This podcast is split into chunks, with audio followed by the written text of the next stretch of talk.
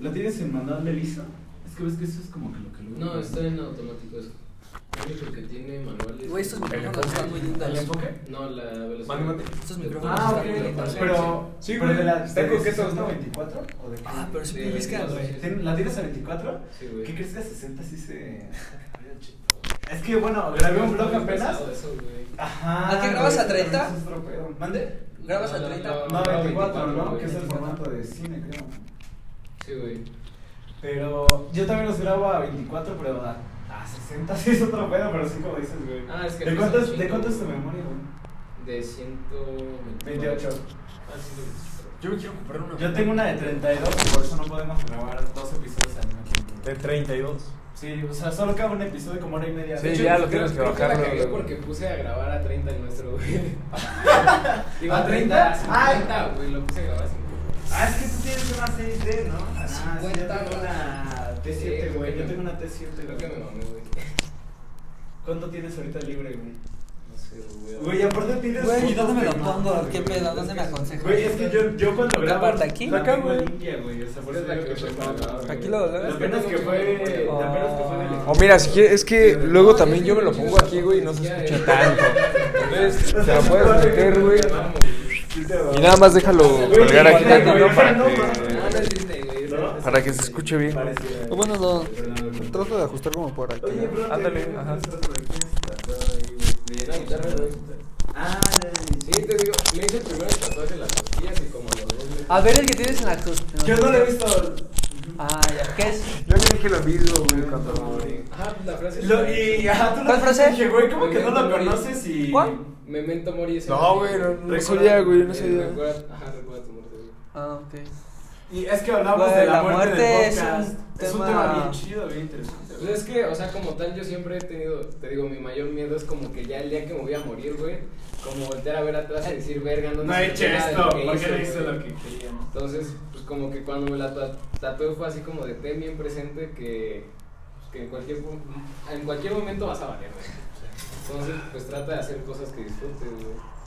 No, pues yo en ¿Vas a calcetines, güey, No, porque es esas madres no, me no, cansan un chingo. No, siempre para ayudarte. Ah, sí, güey. Ya para que ¿Y grabaras. esos son los chidos para el bailongo al rato, hermano? Porque la No, neta te voy a ser bien ese honesto, va a ser ¿eh? el pedo, güey. Me gusta el baile, güey. La neta sí me gusta estar hasta enfrente y no, no sé qué me pasa que me pongo energeticón. Ya, güey, ya. Por eso ahorita estoy no, aprovechando no, la alfombrita y así, güey, porque si no al rato ya... Pero ahorita se me fue Te confías. Ay, pero entonces sí te latió el rey. Sí, güey. Ese, ese, ese concepto, Digo, ese 32 formato te de quedas fiesta, así güey. como, Güey, 32 me dura hora. Digo, la neta no soy fan de... Hora y media casi, güey, de podcast. Del pum, pum, pum, Pues pum, pum, pum, pum, de puro pinche... Ajá, o sea, te digo, aquí el pedo es que tengo. No sé, güey, no sé cómo decirlo, güey, tan pinche... O Ajá. sea, el otro día que. No, güey, yo soy como Ah, o más tranquilo, güey, como más... se me acabó la memoria, güey. Pero pues está chido, güey, igual por la experiencia, güey. Y también la neta es que me, justo gusta estar ahí bailando, güey, estar echando desmadre así, güey. video. Espérame, te Entonces, está chido. Exacto. Güey. verga, güey. Ah, pues me igual, güey. Ay, güey. ¿Quién? ¿Quién? ¿Quién? ¿Quién? No, yo, hasta yo, güey, hasta yo lo, lo quisiera mandar Yo a la verga, güey. O sea, yo me güey. emputé desde que me contaron, güey. A mí me hacen eso, yo no subo ese pendejo, güey. O sea, no lo voy a ver. Lo pensamos, güey, lo pensamos, pero No ese lo voy a ver media hora porque el ese güey pedo- no quiso, güey, que se va a la verga. El güey. pedo, el pedo, el pedo es que ese cabrón tiene un chingo de seguidores. Y digo, desafortunadamente nos vemos como... ¿La obligación? No, Pues no es la obligación, ¿O de güey, pero... Digo, también ya lo habíamos grabado, güey. y- Sí, también, y pues yo ya lo- era lo contenido pensé, ahí güey, que- La neta, a mí O sea, sí fue mamón. vale verga si un güey Sí, no lo güey. comparte. Ahorita, Sí, si quieres, no te explicamos ese claro, pedo. O sea, se puso video- pendejo él, güey, pues es su pedo. Y la neta me vale verga porque, te digo, es algo que disfrutamos hacer, güey.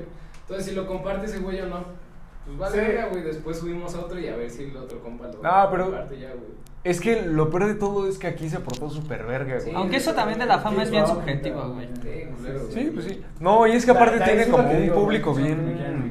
parte, Pues como tú dices, güey, de No, YouTube pues, de te digo, 2012. O sea, la mayoría de los que han salido de aquí, pues, compas. Ese es el yo pedo. no conocía a varios. Y chido, güey, nos llevamos chido. Pero ese Sí, definitivamente hay. El rodo. ¿Qué onda? ¿Alguna, ¿Alguna otra indicación, bro? De Nada más, ojalá no se acabe, güey, la memoria. Eh, De todas maneras pongo el temporizador. No, dice que lo va a Yo estoy aquí, yo estoy aquí. Nada más cuando veas ¿Sí? ¿Ya 29. casi el 30? Yo de hecho voy a poner el mío, pero para que no lo pongas tú, yo estoy al pendiente, tú estás al pendiente de la conversación seguida. ¿Va? Va. Te voy a dar, ¿eh? Te digo, o sea, yo porque Ya, voy a hacer, te vamos voy a contratar, güey, te vamos a Hugo hace contratar. esto. Entonces ya sé, güey.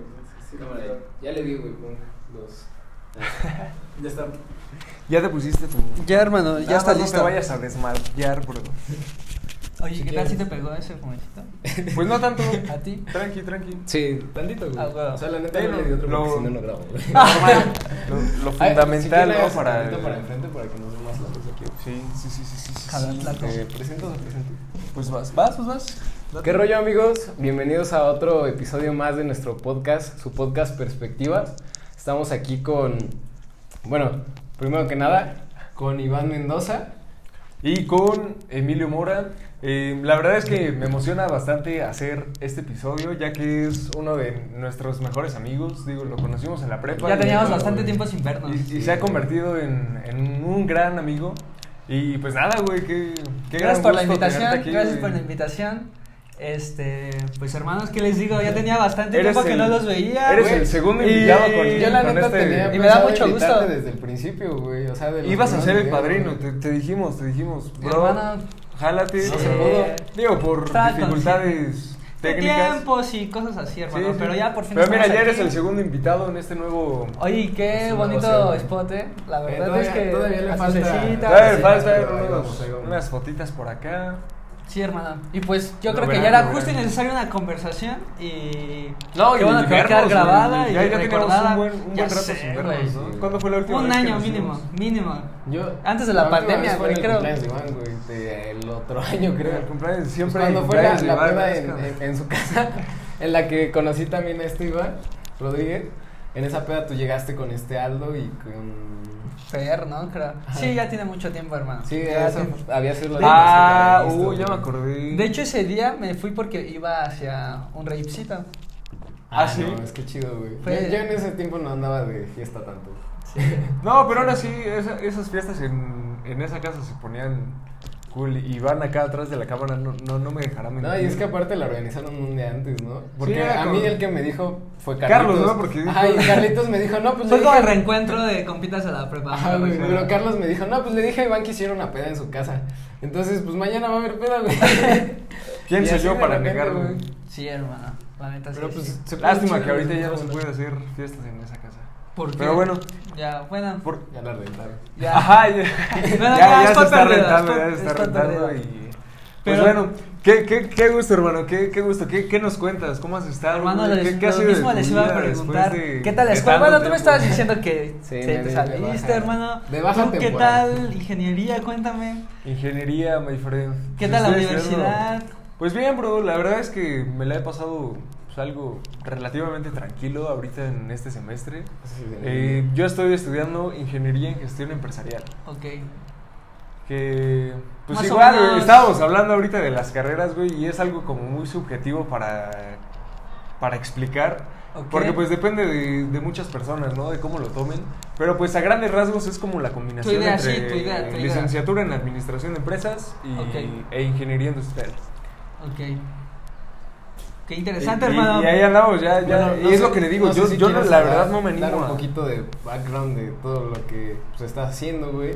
Porque, o sea, digo, estudias, tú sí estudias, güey. Sí, hermano. Pero, pero aparte, o sea, ha- hace poco... Entonces, Bueno, estudia en una institución formal, güey. Porque Ajá, bueno. realmente puedes estudiar por tu cuenta. Sí, o sea, ¿verdad? digo, pero pues, Completamente. lo que la mayoría de la gente toma como estudiar, ¿no? Ok. Y este, pero digo, no es lo único que haces hace poco. Tiene que como un mes que subiste un video acerca de la legalización de, Sí, hermano. de cierta sustancia, mes. plantita verde, que este... Cannabis que, ¿Qué está pasando aquí en México? que, que, pues varias personas compartieron, no solo pues, nosotros, tus amigos, güey, varias personas a las que le interesó. O sea, también pues, andas como muy metido en ese rollo. Sí, güey. hermano, afortunadamente ahí Muy como que sentí sí, ahí sí. un apoyo por parte de, de las personas que ven mis historias. Porque realmente sí, no diría como seguidores. Pero sí, hermano, la verdad es que creo que estamos en momentos bien interesantes. Sí. Porque tanto en un contexto político se están rompiendo muchos paradigmas. Como que México es un país caracterizado por este conservadurismo. O sea, como que sí es una sociedad en la que hay muchos ideales, pues de hace muchos años. Y que todavía Sí, están muy presentes. Desafortunadamente. Y, y tal vez se relaciona también mucho como porque es un país sumamente religioso, por decirlo así. Entonces muchas veces la religión, pues al ser como un- este monopolio de la moral, pues incluso llega a, a, pues influir en, los, en las creencias de las personas. Y pues entre ellas, pues el cannabis. Definitivamente muchas veces, no solo en México, creo que a nivel mundial, el cannabis está súper satanizado, hermano. Y que no va de acuerdo conforme a la moral de Sí, de cierta cier- sociedad. sí, de sí, sí, sí. Y te digo que estamos en un momento bien interesante, al menos desde mi punto de vista, porque pues creo que nunca antes había puesto el tema sobre la, sobre la mesa, en, ya sea en el Pleno del Senado, como para, o de diputados, como para justo eh, pues debatir y discutir este tema de la legalización del cannabis. Que si me preguntan si traería cosas buenas, cosas malas, al menos yo pienso que es necesaria la legalización del cannabis porque pues es un mercado pues que está sumamente es eh, como controlado por organizaciones criminales que no solo venden una planta, o sea que también desafortunadamente con ese dinero que ganan de pues del mercado negro, pues financian cosas súper deplorables como el secuestro, güey, cosas así, ¿no? Entonces creo que sí es muy necesario traer ese mercado, pues, negro, ese... ese- Regularlo, ¿no? Regular, sí, justo, eh, pues ya un poco más institucionalizado, con las reglas del juego claras. Y pues eso ayudaría tanto en temas de seguridad como de incluso hasta en temas económicos, porque Ujú. sí también pienso que el cannabis es el oro verde, es el Es futuro, muy- hermano, es neta, es el futuro, es sí. el futuro y aparte sustentable, sí, hermano. Para los impuestos del gobierno. Apenas estaba viendo justamente eh, un podcast o algo estaba viendo de la legalización no solamente de la marihuana, sino de todas las drogas en, en un país de alguna forma tercermundista.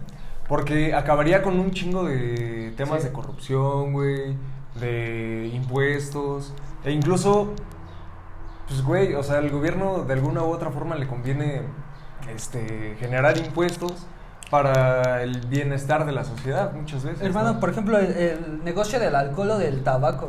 Ay, Sí, hace, ¿cu- cu- hace cu- 200 años. ¿Cuánto dinero La no es de impuestos? Era ilegal, güey, y- Y mira, Sí, aunque obviamente pues sí, legalizar el cannabis no es como la varita mágica que va a solucionar No, obvio no, güey. o pedos sea, muy complejos, pero al menos ya neta sí, yo creo y considero que sí sería pues mm, una ayuda muy cabrona a un país que está en crisis de seguridad, principalmente por el narcotráfico. Y pues al final es, es cannabis, hermano. Creo que a diferencia del alcohol o del tabaco, es la única droga que incluso si tú quisieras ni siquiera la podrías pagar, güey. Imagínate, Sí, sí, tú la cultivas. tú tú- la tienes en tu jardín y no es como el alcohol, que es- realmente sí es una industria, o el tabaco que realmente, por ejemplo, sí, yo no fumo que se tabaco. necesita destilar. No, el, taba- el se tabaco, necesita- ¿qué dependencia te genera tan cabrona? Sí, pues es mucho más adictivo que Porque implica inclu- que personas van a consumir ese producto. Entonces, eh, pues no sé, no es como algo conspiranoico, pero es un hecho que las empresas buscan, su principal objetivo es Lucrar. lucrar, sí, aumentar sus ganancias. Y pues eso no importa que ven- venda cigarros súper adictivos y que aparte producen un chingo de cosas. Y... No hay falla, mientras Pues las imágenes, eh, las imágenes en la cajetilla creo lo demuestran, ¿no? Acá, Sí, o los sea, dientes, güey, carne podrida. no Pero o sea, es, real, eso güey. tiene incluso este trasfondo psicológico de alguna forma. Porque hay, la neta, no sé qué sustancia en nuestro cerebro, güey, que nos genera, pues como ese, esa adrenalina, güey, de saber, estoy viendo algo que me va a causar daño. Y Me lo chingo. pues, me lo chingo, güey, para hacerme sentir daño. Güey, bueno, sí. digo que- son, Sí, no, son, son condu- son- son conductas autodestructivas inconscientes, hermano. Sí, sí. Como digo, muchas cosas en nuestra estudios vida, que- son meramente del inconsciente. Qué, qué cabrón que haya salido esto ahorita. Digo, varias cosas que dijeron eran puntos que quiero, que quiero tocar. A ver, O sea, hermano, y por ejemplo, esto que dijo este Iván acerca de la legalización de todas las drogas en un país, Mm. ya es algo que, que ya se hizo. O sea, este, Sí, porque te digo, yo la neta tenía un chingo de ganas de pues. hablar de todo esto, güey. Bueno, no de todas las drogas, pero sí de no, en. Portugal, güey. pero- En Portugal se legalizaron casi todas las drogas en 2001, güey. ¿Ok? Ajá, y desde ese entonces, pues han sacado como sus métricas, güey, han Sí, hecho encuestas. Sí, o sí, sea, sí. obvio al principio, güey, un chingo de gente pues se murió, ¿no? Porque no hay un control, güey, de Es que es el problema esas cosas. también, güey, Pero veces. hasta ahorita, güey, se ha reducido la cantidad de contagios de sida, güey, de tuberculosis, de un chingo de enfermedades que se contagiaban por lo mismo de que era muy precaria la situación de la gente que se metía a ciertas sustancias, ¿no? Supongo que sobre todo cosas como que se inyectaran, ¿no? Ah, sí, o sea, Ya, ahí cosas acá ahí es muy ¿no? contacto, güey. Sí, sí, pues Pero por Imagínate que de repente, o sea, de, de un día a otro digan, no, pues ya es legal, pues todo lo que te hace. Digo, que, que lleva No, todo incluso- un proceso, ¿no? Es Incluso nada creo que hasta otro. regalaban jeringas, ¿no? O sea, O sea, es que ya tienes un control, porque finalmente. Güey, no es que es por que se- bienestar de la sociedad, Es güey, que no porque no te vas a inyectar güey. la jeringa que se inyectó el- Es que ese es punto cualquier central. cabrón, ese debería ser objetivo central de cualquier política antidrogas. Sí, sí, el bienestar este, de la sociedad, no- Informar, no nada más este, satanizar, satanizar. Porque realmente muchas políticas, bueno, una política, hace rato que estábamos hablando de lo que estudiaba y ese pedo, pues una política trata de solucionar un pedo. Ujú. es, es un curso de acción por parte del gobierno para solucionar cualquier pedo. Políticas ambientales, políticas educativas, porque pedos Lo tenemos por todos lados, güey. Neta, Y- aquí en y México nunca abres una piedra, güey. Alzas una piedra y tenemos pedos, güey. Y es, y es, no, y es que es algo como también parte del ser humano. Y es como Sí, que ese no. proceso de perfeccionamiento Sí, poco a poco.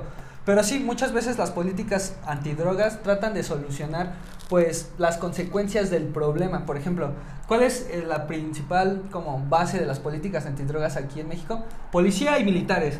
Que está inseguro, no mames, manden a la fuerza del Estado a, a- cuando realmente... A partir madres. Por, Eh, y eso lo que solucionas eh, es, es la consecuencia del problema. Es como, por ejemplo, Tratas la patología y no. Digo, tratas el síntoma y, no, la, patología. patología. Exacto, Sí, sí, sí, claro. su- sucede exactamente así, hermano. Entonces, por más que avientes todo el ejército y a todos los policías y aumentes las patrullas y aumentes eh, como que la calidad de armas que tienen, su entrenamiento, al final no está solucionando el verdadero problema.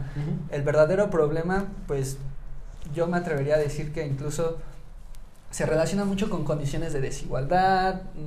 Ya son temas incluso más complejos porque se van agregando factores. Parte de problemas más sociales, yo creo. Sí, ¿no? o sea, a lo que voy es que las políticas antidrogas, o sea, que son la solución a solucionar ese pedo, están mal enfocadas en solucionar el síntoma, no la patología. Entonces, así van a estar gastando un buen de dinero, un buen de dinero, un buen de dinero y no van a solucionar nada, güey. No, no arrancan como la hierba mala por la raíz, sino solo están cortando sus, sus hojitas, Porque es güey. conveniente también, ¿no? Bueno, es no, que... y es que eso es lo que, Es que es de como- alguna forma, nosotros como ciudadanos es lo que vemos, güey. Y nosotros como ciudadanos tenemos esta moral que, pues, muchas veces nos imponen, güey. Que de lo que está bien y de lo que está mal. Entonces, para los políticos, pues, hacen lo que socialmente está Es- bien para que... Es, es que, por ejemplo, hablando igual de lo que mencionaron de la religión, este Marx decía que la religión era el opio del pueblo. Porque lo que hace es que la gente que tiene esas creencias demasiado arraigadas, pues espere que alguien más solucione los problemas de los que son parte, ¿no? De hecho, apenas un clip de los que subimos con, en el podcast con JD era como todos somos partes de, parte del problema. Y es por lo mismo, o sea, quieras o no, tal vez tengas menos injerencia en cierto problema, pero aún así tú eres parte de. Y si te vale madre o si dices, no, pues es que, por ejemplo, si yo no dejo de, de consumir popotes, pues los demás no lo van a hacer, entonces me vale madre y yo también sigo consumiendo popotes, ¿no?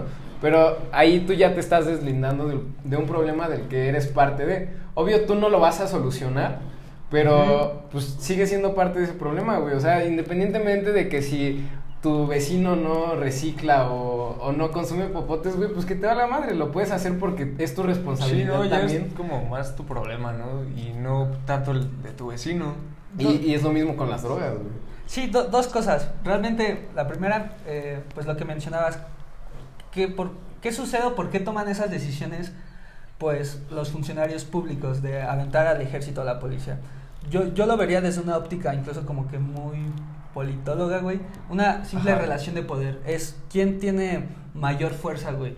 ¿El Estado o los narcotraficantes? O en este caso, los funcionarios públicos. Realmente no pierden por completo el objetivo que es la seguridad de la sociedad. Y el objetivo principal es como demostrar quién tiene poder. O el crimen organizado o cierto grupo o, O los o- o los o- militares, güey. Bueno, en este caso como que muy conceptual el Estado, güey, en general. Entonces, pues sí es algo como que muy de ego. Y no sé, ya como que la segunda cosa que quería decir, justo lo que mencionabas, esa responsabilidad como sociedad. los problemas colectivos se solucionan de manera colectiva, hermano. Entonces, esa es una crítica que yo le tengo bien cabrón a los políticos. Por ejemplo, yo estoy estudiando políticas públicas, se los Sí. mencionaba. Y es muy común, güey, que te digan, ah, estás estudiando para ser político, güey. O sea, cuando me dicen eso, por dentro Yo la me, neta pensé que güey. querías Me- como ser acá parte del Partido Verde o parte de- No, güey, realmente tengo un- un- una crítica muy profunda a la política en general, güey. No solo en México, güey. Porque realmente el fenómeno y muchas críticas que le puedes hacer a la política mexicana las puedes observar en otros países, por Sí. más eh, ricos que sean estos países. Entonces, mi principal, siempre va a criti- haber mi principal crítica está muy relacionada a eso de los problemas se solucionan de manera colectiva. Creo que los políticos, güey, tienen Va a sonar paradójico, güey, pero tengo yo personalmente un problema con el ego, hermano. Sí. Y creo que los políticos es ego puro. ¿Por qué? Porque tratan de ser estas personas, este mesías que va a solucionar las cosas. güey. Ujú. Son como, en lugar de solucionar los, las- los problemas de manera colectiva, hermano, tratan de ser los... encuentro la palabra como... Como el Mesías. Sí, este... Sí, este pues el Salvador, el que va Sí, el- este, el- a, a solucionar todas las cosas eh, que están mal en, Exacto, en la eh, sociedad. Tratan de. Es que tengo la palabra en la punta de la lengua, hermano, pero nada recuerdo. Tratan de ser esta persona que, pues sí, como este Superman, esta. Pues es que se me fue la palabra. Este superente que va a solucionar Sí, todas eh, las eh, cosas, tratan ¿no? como A eso de. te refieres. mm, Bueno, no me voy a acordar de la palabra, güey. Pero a lo que voy es que eh, los problemas se solucionan de manera colectiva. Entonces ya como que los políticos tratan de personalizar como eh, los salvadores para solucionar es- es- esa, esa como problemática, Problemática. sí, güey. Y otra cosa, realmente la política, el, el, nombre- el término político está muy relacionada al poder, güey. Y creo que el poder también es algo que está muy bien. Muchas gracias, hermano. Te lo agradezco. Este, está muy relacionada al ego, hermano. Eh, El, el ego es el, esta, este, esta cosa. Bueno, el que está hablando en este momento es el ego de Luis, güey. Todas las personas Sí, tenemos un ego, hablamos hermano. Todas las personas tenemos un ego, hermano, porque es una herramienta en la, con la cual pues nos estamos comunicando, con la cual experimentamos esto llamado vida, hermano. Pero hay egos enfermos. El ego enfermo es esta persona que está enjuiciando, que se está comparando, que busca ser superior a otras personas. Y, creo- muchas veces pasa cuando llegas al poder, güey. Sí, es que eh, eh, Cuando tienes por, cierto por- por eso dicen que, que el poder te corrompe, hermano, porque al final todas las personas tenemos un ego. El poder y el dinero es un potencializador, yo creo, güey. Porque, o sea, si eres como una persona Es un medio, dinero, es güey, un medio para acá, llegar a un fin. te da poder, Es, es- es un, me- es un medio Sí. para llegar a un fin. El problema es que el ego es convierte que el medio. cree, el, el- el problema es que el ego convierte el medio en fin, güey. ¿Por qué Sí. quieres es- y por qué quieres dinero? No, o sea, yo no hay no hay como un- No hay una razón para obtener dinero. Obtener dinero y acumularlo en sí mismo es el fin, güey. Y el poder ocurre exactamente lo mismo. El ego es, es, es esta pues sí, yo, yo, yo diría que el principal problema a enfrentar para la humanidad es el ego. Sí. Y, y es a manera individu- individual es el que provoca discriminación, el que diga yo soy superior a ti por esta razón. Sí, o tú, o porque yo tú soy estás blanco, haciendo mal. porque yo hablo tal idioma, Por X cosas, güey, hablo- mi religión, ideología, estatus social, güey, económico, dinero. Es esta persona que individualmente te dice yo soy superior a ti por estas cosas. Ah, Puede ser, el ego ya ahí usa cualquier cosa, güey, a su favor. Incluso lo que decíamos hace cosa. rato, güey. el Yo tengo un mejor conocimiento, podcast hermano. incluso, yo El tengo conocimiento. mejor Yo leí más libros que tú, yo, yo, so- yo leí más clásicos de filosofía que tú. O sea, siempre Sí. el ego está ahí tratando de, como que de ser superior a, de manera individual y de manera colectiva, pues lo observamos como xenofobia, güey. Acá, pues, personas que están discriminando a personas de que solo por el hecho de que provienen de otros países. En este caso, no sé, inmigrantes centroamericanos o incluso propios mexicanos en Estados Unidos. Sí, clases sociales, güey. Sí, o racismo, sí, ya a, es parte nivel de- colectivo ya se puede observar incluso eh, ese ego colectivo de decir mi país es superior al tuyo, mi, mi cultura es superior a la tuya. Y bueno, de, de hecho es, es- ese, ese, ese sí- hablamos de lo general a lo particular. Sí, o sea, el ego está interferido en todo, por eso yo me me atrevo a decir como que el ego es una de las cosas que debe, so- bueno, enfrentar, bueno, es que no diría enfrentar, güey, porque el ego es algo bien curioso, no, no debemos hacer Es que no, las guerras con el ego, es como abrazarlo, pero controlarlo, o sea, ser consciente, güey, no sé, como que sanar esos egos enfermos, te digo, repito, hay, hay egos enfermos que... Pero es que muchas veces, güey, no, no sé, güey, pero yo siento que el, el ego muchas veces es parte de. Pues de esta capacidad humana de competir, güey. Es que Claro, y hermano, siento que es creo algo que es parte muy de, sano, ¿no? güey, y parte de, porque pues si no, no habría tanta tecnología, güey, el hombre no hubiera llegado a... Es, que- es que esos ideales son justo las bases del capitalismo y lo que estábamos hablando, güey. Bueno, sea, es que mira, yo no defiendo el capitalismo, pero tampoco estoy No. en contra del No, capitalismo. ni yo, güey. Es que, yo- por ejemplo, nosotros, hablando del ego, güey, o sea, tenemos como, o sea, siempre tenemos como esa problemática al tener relaciones con otras personas del tipo que sea, ¿no? Sí, siempre va a haber Sí. diferencia Ajá, y es sí, parte va a de... haber problemas. De hecho, es parte de no la es algo que se democracia. quitar, güey. Siempre, De- de- siempre se se- debería de- incluso- No, digo, hasta con Emilio y yo, con este podcast, pues puede, en algún momento puede haber algún Güey, y puede no- haber. no se puede de quitar eso nunca, güey, porque- Ajá, completamente. O sea, digo, finalmente es como... Siempre va a haber contraste. Ajá, siempre exacto, va a haber contraste exacto. de. Y por lo mismo que habíamos hablado de que entendemos el mundo a través del contraste, ¿no? por Así eso es. existen las cosas buenas, las malas. lo bueno. Pero, a veces- o sea, como siempre va a existir eso, debe existir algo como que lo regule, ¿no? Y por eso, pues, existe el Estado, La existen ley. las políticas públicas, las regulaciones que te permiten como tener esa armonía entre esos dos puntos de, de contraste, ¿no? Pero el problema es cuando, pues, en, en sí el fin no es buscar esa como armonía, ¿no? O sea, sino aprovecharte de... O sea, porque, no sé, tenemos hablando de lo de pues este Saludcita. tipo de saludcita Con agüita, de- con agüita. de la- ¿no? Sean las sanos. sustancias. ¿Ya tomaron agüita? Tomen ocho vasos de agua. Hidrátense, hidrátense, es importante. hablando de las sustancias pues o sea vemos que aquí es algo muy castigado no hablando de que si te metes ciertas cosas y aún así hay gente que lo hace y, y lo hace un chingo no y por qué en un país en el que decidieron hacerlo legal todo se redujo la cantidad de pues de casos de gente que consumía o que se moría por eso y es por lo mismo no porque ya se puede regular eso mismo que nunca va a desaparecer que es gente pues a la que le gusta este, Que va a haber, siempre va a haber. o sea, ingerir ese tipo de sustancias, güey. Entonces, como siempre va a haber eso, pues se necesita algo que lo regule para que mínimo no nos chingamos tanto entre nosotros, güey, o individualmente. Sí, ese es como que igual de las ideas base de este concepto de Estado. Sí, de eso principió pues, todo eso Sí, del no, código pero- moral y no, todo ese Sí, y, y concuerdo contigo. Realmente creo que se deberían de fomentar valores los cuales estén encaminados a mm, estar abiertos a ideas nuevas. ¿Qué es lo que está sucediendo? Y yo cada vez lo observo más en la actualidad. Una, todo lo contrario, polarización. Sí. Creo que cada vez las personas están menos eh, como motivadas a al menos dudar sus propias ideas o al menos eh, estar en contacto con una persona que piensa diferente.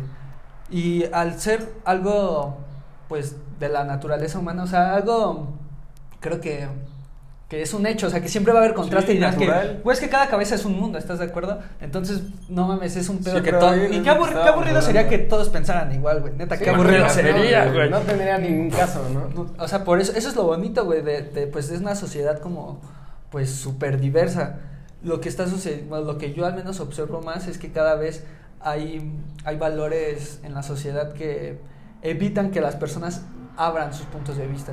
Hay y eso tiene implicaciones muy cabronas porque van Pero es desde que ya tenemos discriminación, de desde guerras por religión, güey, desde guerras por cosas muy culeras, güey. Es que, es que la, lo que te la digo, libertad nosotros- es muy subjetiva también, güey. Es lo que te digo, nosotros ya Claro, tenemos es- como la esa libertad es un oportunidad. tema Ajá, o sea, eso de que podemos elegir, güey. Pues sí, ¿Cómo que no, podemos porque- elegir? O sea, es que Iván acaba de decir. Nosotros, que- ¿Qué dijiste? mira, ¿Qué dijiste? Es que no me dejaron hablar, güey. Que nosotros de alguna u otra forma nos dan como esa libertad de elegir, no sé, güey, aunque vivamos en México, por ejemplo, que Ajá. es un país este católico en su mayoría de porcentaje, pues nos dan como esa libertad de elegir si nosotros queremos creer en el budismo, güey, o si nosotros queremos consumir marihuana, si nosotros queremos consumir tal cosa, güey, que moralmente o socialmente no está bien vista, güey. Entonces, Pero cómo Sí, vas me a gusta, me gusta que no creer, conoces, me güey? gusta creer que nosotros tenemos como la libertad de elegir lo que nosotros queramos. Aunque, no sé, también me atrevería a decir que en la actualidad vivimos en una jaula de libertad, hermano. Porque Es que- es que la ¿cómo- libertad ha sido algo algo que no- sumamente explotado. Que no sabes, güey, que no conoces. O sea, tú tienes, tú puedes elegir porque tienes opciones, ¿no? Pero finalmente, ¿quién te da esas opciones? ¿De dónde vienen presentadas? Porque como tal, nosotros ya Sí, estamos, porque- estamos en una sociedad preestablecida. Y digo, no es tampoco como irnos a temas de conspiración y la chingada, ¿no? Pero finalmente tú ya llegas a pues algo dado, ¿no? O sea, tú no conoces algo diferente, entonces no podrías escoger algo diferente, güey. Ajá, sí, güey. O sea, a pesar de que creamos que tenemos información. Sí, ese es el problema, O sea, el exceso de información hace que estés desinformado, güey. Porque, o sea, tú Te, finalmente. te crea esa a- ilusión de que ¿Qué es eso, güey? Que así, esa es como, la verdad, como muchas veces, yo, yo he escuchado mucho en nuestras generaciones, güey, que dicen, no mames, en mi celular, en mi bolsa, tengo toda la información del mundo. Y en efecto, tienen toda la información del mundo, pero, ¿qué sabes? segunda- ¿Qué- ¿Pero qué sabes de esa información La, del la mundo, segunda güey? pestaña de Google nadie la conoce, güey. Exacto, güey. O sea, te- o sea, como que esas, esa aseveración de tener la información del mundo a tu alcance te crea esa ilusión en donde al final no sabes nada, güey. Pues no, güey. Pero es, es algo, es, es algo irónico y medio paradójico porque sí, en efecto tenemos toda la información del mundo, pero a la vez... Pues te digo, a mí me gusta creer que, pero definitivamente, pues si nosotros elegimos como religión Ah. el budismo, por ejemplo, eh, pues digo, ya alguien estableció qué es el budismo, güey, qué es... O Sí, sea, ¿qué pero- tienes que sí, hacer sí, si eres El problema es que lo ¿Qué puedes encontrar en cualquier lado. Sí, creo que te referías Sí. mucho a, estos constructos sociales que están por doquier, güey. Desde Ajá. por qué nos vestimos como nos vestimos, güey, por qué nos cortamos el cabello ¿Por qué regresan modas, Sí, güey? o, ¿Por qué o se sea, a lo que voy es que, por ejemplo, veámoslo como posibilidades que hay, ¿no? Tú llegas a, eres mexicano y pues aquí la, la religión que más influencia tiene pues es la católica, ¿no? Entonces, pues por, por, por porcentajes, por probabilidad, lo más seguro es que tú seas Que seas católico, güey. O sea, quieras Güey. o no, tú llegas a una sociedad que te presenta eso como Sí, algo que está güey. bien y que es bueno. Y lo peor de todo es que si llega alguien y te dice... Te eh, critican, "¿E- güey. ¿Eres cristiano? Ay, ya Paréntesis, nos va a prohibir. paréntesis, que aquí respetamos No, todo. no, sí, aquí- realmente no son juicios de valor. quiera. Sí, realmente aquí no estamos criticando tu religión ni nada. es para realmente- poner ejemplos. Sí, o sea. sí, no, no, no, ah, pero estamos hablando de lo que está pas- de lo que pasa, güey, porque, o sea, si alguien llega y dice que es cristiano, pues muchas veces decimos como, ay, este cabrón ya nos va a prohibir escuchar reggaetón, ¿no? o ya nos va a prohibir... Sí, este, son esos prejuicios, Es lo que te digo, Que elaboramos y es de un ese chingo de prejuicio cosas. que la sociedad misma... incluyendo el cannabis. Sí. Completamente, sí, sí, sí, y todas las drogas, pues, sí, no eh, nada por, más el por- por eso es bien importante preguntarnos qué es lo que nos creemos. Sí, o sea, ¿qué es lo- claro. ¿cuáles son las creencias Por- profundas que sabes nos... lo que sabes, güey. Drogas con no para que no nos... Sí que no, creo que lo incluso lo más determinante en las conductas del día a día es lo que no sabes que sabes. Exacto. Porque son creencias profundas que van determinando tu toma de O decisiones. lo que crees que sabes que no sabes. Pero está bien chido este, no saber qué es lo que sabes, güey, porque de ahí... Bueno, sí, no de- de sé, ahí- güey. No, o sea, güey, es que eso, eso, eso- Es que de ahí parte como esa No, dialéctica no, de yo- saber... yo, diría, yo diría todo lo contrario, o sea, es- creo que necesitamos observar lo que creemos, porque si no vivirías como en este mundo de la ignorancia, de no o sea, de que Es no te has güey, cuestionado Si, por si- qué crees. si tú crees que sabes todo, pues entonces, ah, ¿cuál claro. es el chiste? ah, güey? claro, sí, sí. no, o sea, sí. sí, pero es que como tal, te digo, eh, lo que decía Wicho, pues es como trabajar con el ego, ¿no? O sea, eso es lo Sí, importante. sí, sí, porque y- ahí ya no, no decir entras- como yo lo sé todo. Ya No, y es que, estancas, no, y sí, es que creo que y creo que muchas cosas en la vida son se, se reducen en cosas, bueno, en- como en cuestiones de que es un camino, no de un punto de llegada, güey. Así como el proceso de conocimiento, de autoconocimiento, Sí, de un montón de es cosas. cuando te mueres y ya no puedes O sea, al hacer final son como Ajá. cuestiones de proceso, pero sí yo creo que es muy peligroso manter- mantenernos ignorantes de lo que sabemos, hermano. Porque tal vez en algún punto es placentero porque no te sales de tu zona de confort, todo el tiempo estás seguro de tus ideas, güey. Es que también ese es el problema, es lo que estábamos hablando justamente en el episodio de Iván, el, el podcast pasado, que a mí por lo menos me da miedo eh, saber lo mismo, güey, estar haciendo lo mismo en un año, güey.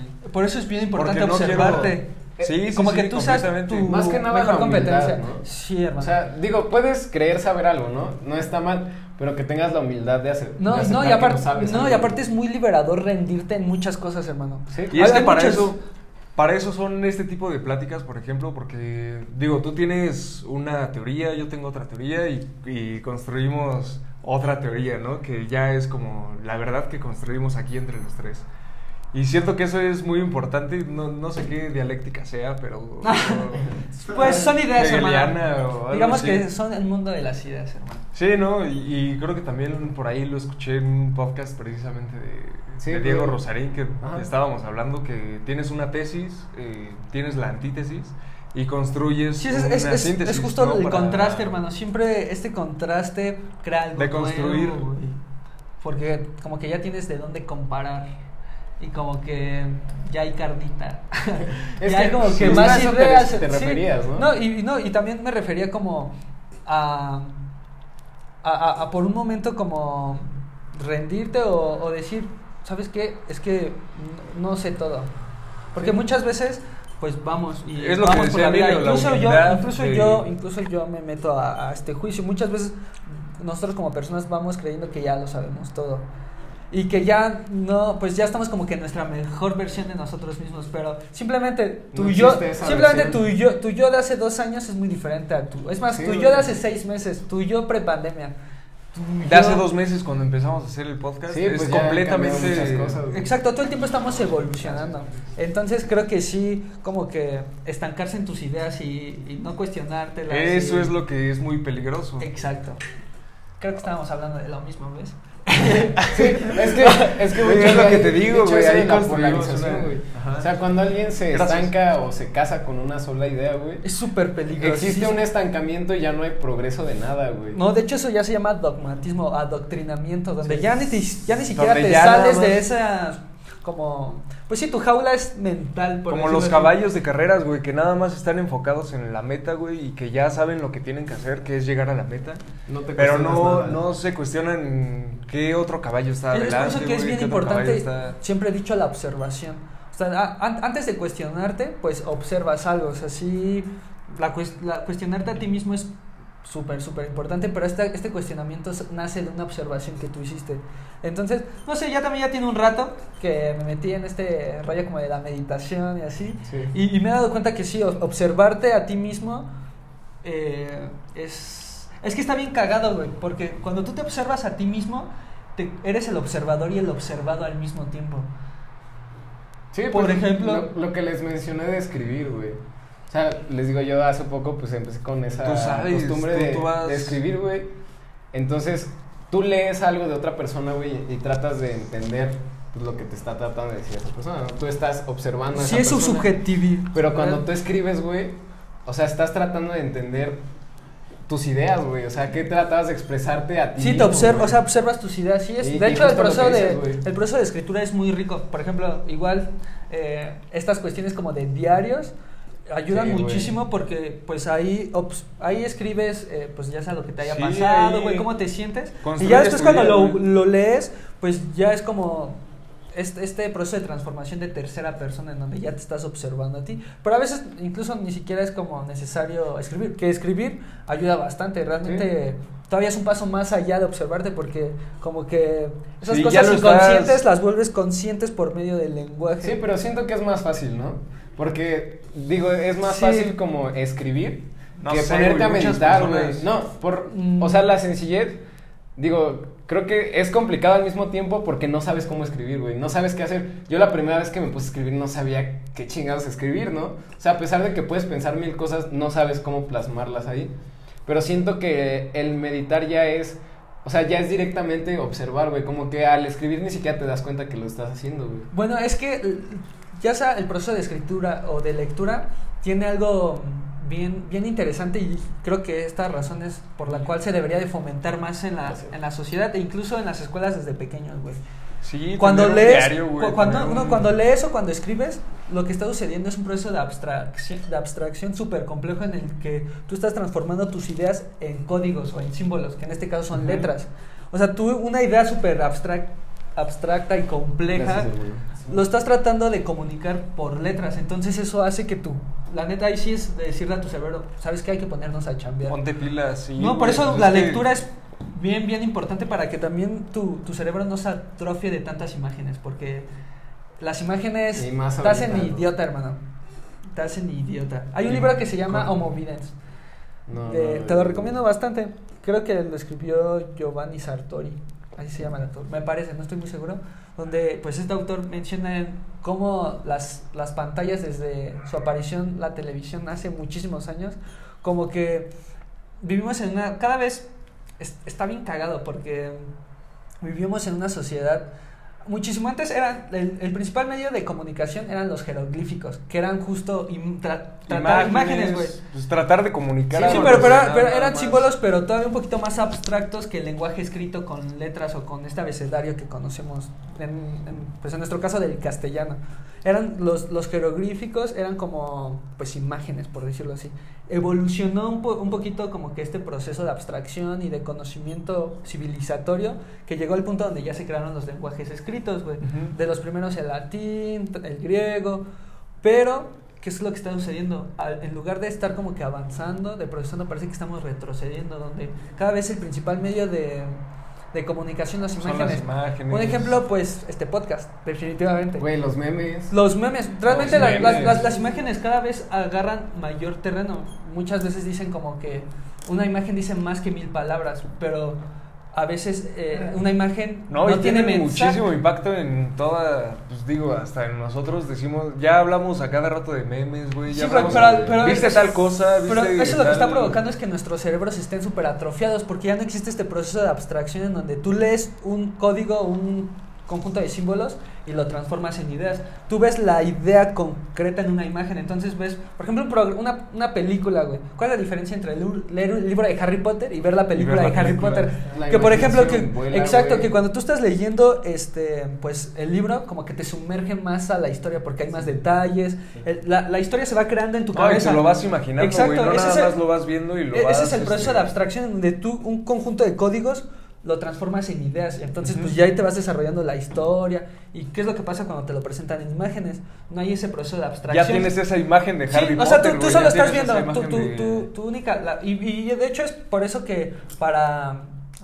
Como biológicamente para el cerebro es más atractivo, obviamente, ver imágenes que leer un libro, güey. Porque no implica mucho esfuerzo para el Esfuerzo, cerebro, güey. No, no- Sí, no implica es- esfuerzo, es güey. más fácil. es- pues Ajá. estás viendo la imagen, güey, y estás y si le agregas sonido y audios, que es toda la experiencia audiovisual, Sí, pues todavía más. pues todavía es muchísimo más fácil para el cerebro este pues recibir ese mensaje, que no estoy en Sí, contra, o sea, realmente, ¿no? Realmente soy bien fan de las películas, muchas veces sí resumen, por ejemplo, en la escuela a veces me dejan leer lecturas y digo, ¿qué pedo? Busco un video en YouTube, güey, y me queda el, el, pues no sé, como que el tema un poquito más claro, o sea, sí, Sí, tiene- es que también es una herramienta, veces- es una herramienta, pero el problema es el exceso, siempre los excesos o los extremos van a traer No, y también depende de, desequilibrios, de qué de estés viendo. También, digo, si, va- si vas a aprender algo como más teórico, güey, algo más... Sí, güey. Pues ponte a leer o algo, pero si, si quieres como enfocarte más en lo audiovisual y si estás estudiando, no sé, güey. pues, Depende de tu tipo de aprendizaje también. Sí, Por eso te digo, ya depende es de como qué es que- lo que sí, tú ya quieras. cada persona como que tiene también sus métodos de estudio, güey. Pero a lo que iba así como con esta idea es que sí, de hecho el escribir ayuda bastante para observarte.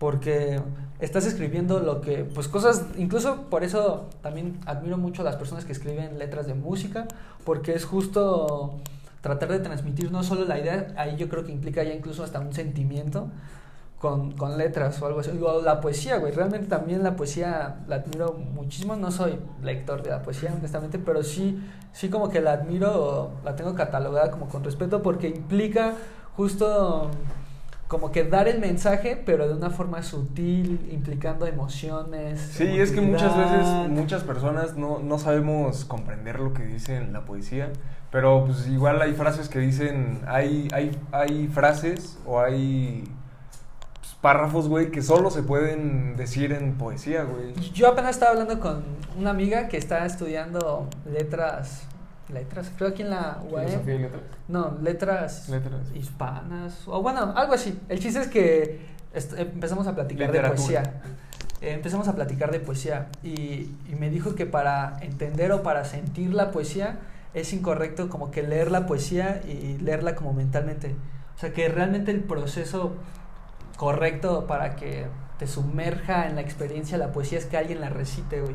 Porque también los niveles de voz, las pausas, implica eso también la poesía. No, Sí, no solo como que leer la poesía Y ya, porque a veces, muchas veces, tú lo dijiste, güey, dices, ah, qué pedo, Ajá, ni sí. entendí, o, ¿qué, qué es esto, güey? En cambio, Rima cuando- chido, rima chido. No, sí, pues nada, rima chida, pero por ejemplo, cuando una persona ya está re- te está recitando la poesía, pues ya implica Te que le- transmite sentimientos. Sí, pero ya, emociones. ya, impli- ya mete pausas, su tono de voz, güey. Como que ya, te, te digo, te introduce más a la experiencia de la poesía, Sí. güey.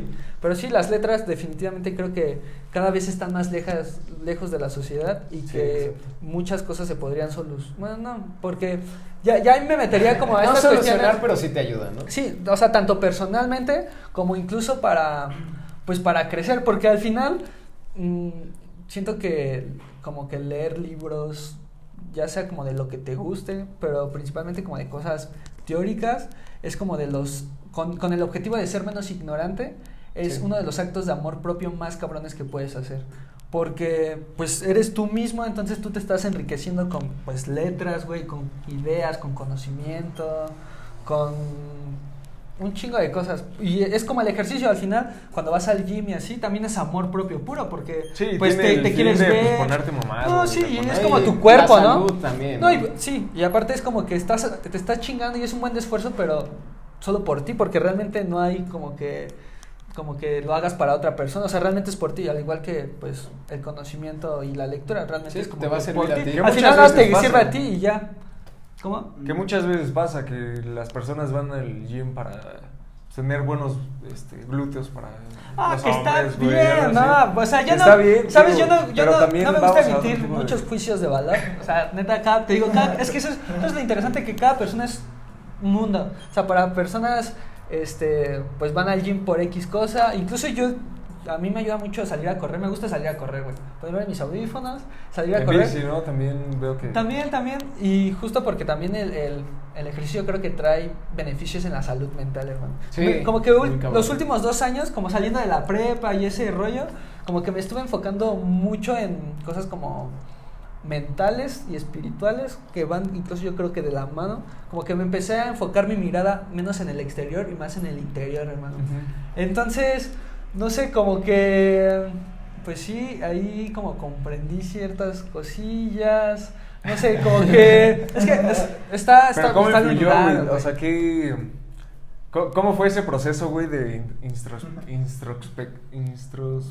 Introspección. De que tú digas como, quiero pensar esto, güey, quiero sentirme más espiritual.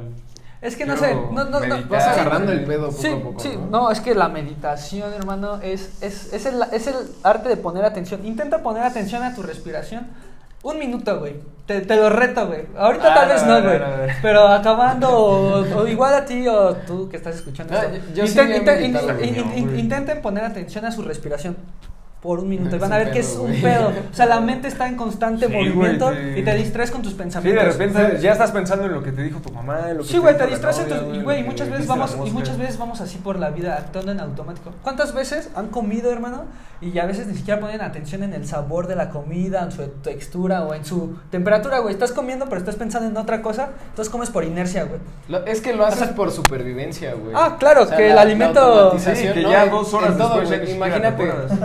Imagínate que tuvieras Ah. pensamiento crítico en todo, güey. O sea, yo que, que quiero tomar agua, güey, que me pusiera a pensar por qué quiero tomar agua, güey. ¿Por ¿Por qué? qué, Ah, lo hago? ¿Por claro, qué me gusta, por qué me gusta el agua, güey? ¿Por qué tomo este, bajo, este vaso? Y, o sea, digo, lo hacemos por esa supervivencia de que necesita ser eficaz nuestra manera de vivir. Sí, como que. Ahí ta- es que sí, güey, lo comprendo. O sea, vivimos eh, con un chingo de estímulos externos, güey. Ya sea tareas de la escuela, güey. O sea, todo, el- todo el tiempo, sí, definitivamente nuestro cerebro debe de encontrar una forma de solucionar o de trabajar en un contexto que está así, güey. Está en constante En cambio. Neta, y cada vez con las redes sociales, cada vez hasta incluso esa presión más. se vuelve más fuerte porque se siente como, no sé si a ustedes les ha pasado, pero a veces a mí me pasa que siento los años más rápido, o sea que yo de morrito, güey, decía de unos Reyes Magos a unos Reyes Magos, Pasaba, era un putero, güey. En la actualidad, digo, no Entonces, que mames. ahorita te traen en chinga, güey, la escuela, güey. Sí, la y- nuestro Ahorita cerebro pandemia, de- güey, no sé qué onda, pero hace un año y medio no me acuerdo que estábamos. Bueno, pues sí, yo también no me acuerdo tanto como que eh, el primero de mayo me 2020. acuerdo, No, güey, sí, no, no, no, güey. Pero sí, definitivamente nuestro cerebro debe encontrar una forma mm, en la cual funcionar de la mejor manera, de forma eficiente. Tú lo dijiste bien, de manera eficiente. Pero muchas veces nos clavamos. Es que el problema, te digo, son los extremos. Creo que mm, en, una, en una sociedad en la que vivimos llena de estímulos y llena de. Es que cada vez. Hay, hay un autor que se llama Sigmund Bauman, donde escribe varios libros y les da como este. mm, Este, este como concepto, este valor como de líquido. Hizo un, escribió una- un libro que se llama Amor líquido, Sociedad líquida, Modernidad líqui- líquida. Ya se murió, era de los grandes. Y, y este güey en sus obras menciona que cada vez más mm, cosas de pues de la sociedad, más de las personas son meramente momentáneas y por ejemplo, mm, no sé, las modas, güey. ¿Cuánto dura en la actualidad una moda? Un mes, dos meses. Así, así como personas, Sí. como llegan cantantes a la fama, este, llega otro después, güey. Las canciones Está- ahorita tienen que estar sacando Conten- contenido, cada hermano, rato. videos en YouTube a cada rato, un chingo, un chingo. Este, cada vez la sociedad se mueve más rápida, es una sociedad líquida, en donde cada vez nada está estático, Ah, güey. Neta, cada vez es más rápido, mm, más rápido ver cambios, güey. Y por ejemplo, eso lo ves tanto en un contexto político, social. Ah, en O sea, lados. Y incluso en la psique de las personas, realmente nuestro cerebro cada vez tiene que estar lidiando con, Lo procesa, con que un mundo que, funciona, que funciona cada vez más rápido, güey.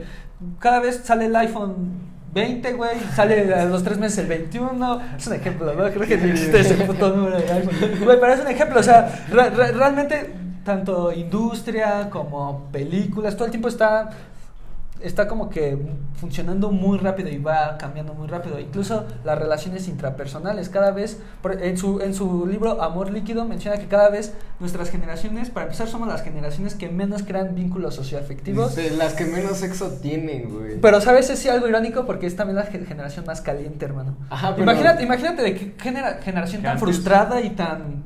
O sea, neta, estamos viviendo en tiempos duros. Me atrevería a Sí, decir güey. duros, neta.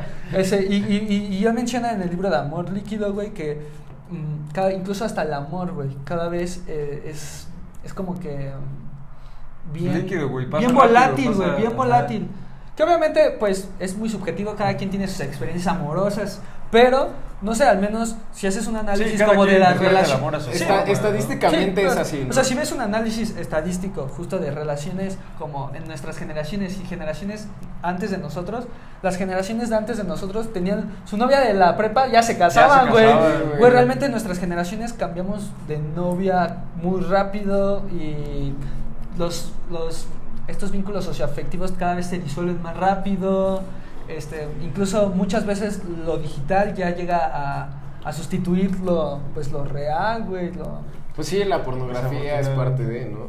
Sí, o sea, güey. imagínate, tú estás, Sí, pues, como dices, estás caliente, güey. Tu manera de, de solucionar esa es, problemática. es, ver pornografía y masturbarte. grupo. Sí, Ajá, por eso te digo, o sea, cada vez somos unas, bueno, nuestras, las generaciones son las personas, somos las personas más calientes, pero que menos coge, cogemos. güey, ¿no? y, me atrevo a decir esto en primera persona porque soy de estas generaciones y me toca observarlo, o sea, realmente, o sea, como que nacer en el 2000, güey. Me atrevo a decirlo, generación. O sea, es que, neta, o Sí, sea, güey, sí. Ah, pues sí, güey. Güey, o sea, y es algo bien interesante y como que eso es lo bonito de, de estudiar como ciencias sociales. O sea, realmente desde que también entré a la escuela, a la universidad, como que ya... Sí, como que está ese ambiente, ¿no? De... Sí, es que al final, pues, como que ya todo el tiempo te la pasas analizándolo. O sea, porque, pues, la, es que eso es, eso es lo bonito del mundo Ujú. fenomenológico, de la realidad, güey.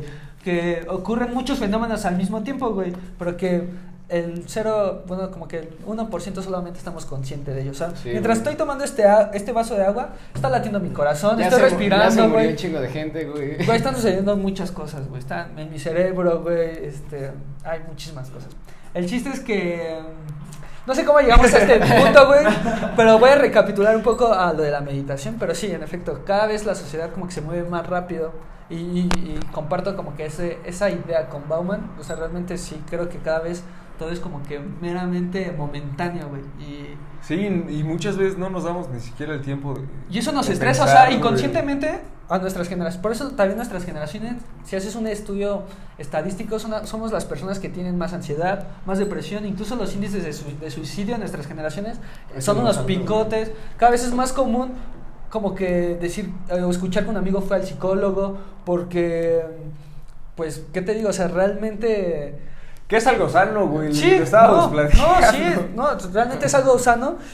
Y, y Pero, güey, es un volvemos a lo mismo, güey. La, la sociedad te ha dicho que los que están locos son los que tienen No, que ir al psicólogo. no, es, güey. es un reflejo de que nuestra gener- nuestras generaciones también ya se están tomando en serio muchas cosas y, y, y no toda como que mi El visión. problema es que son cosas negativas para nosotros, ¿no? Sí, pero que también a lo que voy y lo que decías, esta cuestión de contraste, muchas veces estas cosas como que más duras o que de alguna forma nos, salen, nos hacen sacar de nuestra zona de confort de forma más cabrona son las que nos hacen crecer como mejor persona, Sí. más, de forma más cabrona. Entonces, sí, somos las generaciones con más depresión, con más frustración, pero también somos las generaciones que están acudiendo más al psicólogo que las generaciones otras, pasadas. No, mi- Sí, por sea, ejemplo, mis hermanos mayores. Sí, porque realmente nuestras generaciones también ya están, estamos tratando de pues sobrevivir en pues en En este mundo, güey. Entonces, este mundo, en- güey. entonces, afortunadamente cada vez se rompe más este estigma de que sí, ir al psicólogo significa estar loco cuando no. Nuestras generaciones ya están tomando en serio la salud mental. Y no solo la salud mental, pues no sé, incluso pues cuestiones como que de discriminación o de machismo que muchas veces era muy difícil que hablaran las personas de 30 años para pues para arriba. Y cada vez Sí. nuestras generaciones es más común que en una charla pues casual se toquen estos temas.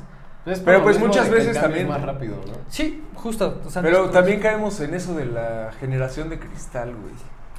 Es que eso también que está bien relacionado muchas, al ego, muchas ¿no? personas de nuestra edad, güey, más grandes o más, ch- más pequeños, güey, ya quieren cancelar todo, güey, ya quieren, este, pues estar censurando ciertas cosas que, pues, ni siquiera, o sea, que hace 5 o 10 años, güey, pues era relativamente normal para la sociedad, Entonces, el contraste es necesario para que haya ese progreso, ¿no? Sí, o sea, es necesario porque- estar en situaciones incómodas. Por eso muchos plantean esta idea de que sí, estamos como en unos en un segundo edad media, en un segundo es como No, vamos a regresar a eso, güey. Bueno, es que hay muchos muchas posturas, ¿no? Muchos dicen que mu- muchos dicen que se acerca un segundo renacimiento. Hay otros que dicen que estamos viviendo como en una segunda edad media. yo, yo lo veo por la perspectiva de las clases sociales. güey.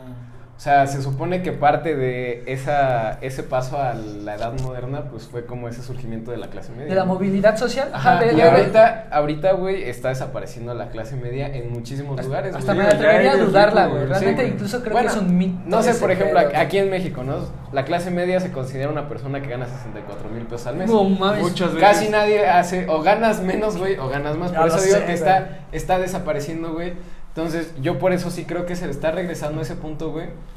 Por lo mismo, o Sí, sea, en el sí- feudalismo, sí, hay si progreso, nacías güey. panadero, Sí, te te, quedas a así, güey. Se supone que güey. hay, un muy, muy buen libro que les recomiendo a, a todos, güey. Se llama El miedo a la libertad, es de Eric Fromm. Eric Fromm, Fromm. sí. Güey, ese libro te explica muy bien el por qué pues, realmente ese como cambio, esas oportunidades de cambiar de, de la movilidad social, pues fueron una mamada, güey. Porque pues, realmente lo único que hace es que tú sigas siendo esclavo, pero ahora de- del dinero, ¿no? O sea, tú buscas esa movilidad social trabajando un chingo, pero eh, en ese proceso tú estás haciendo que esa persona que estaba arriba de ti esté todavía más arriba de ti.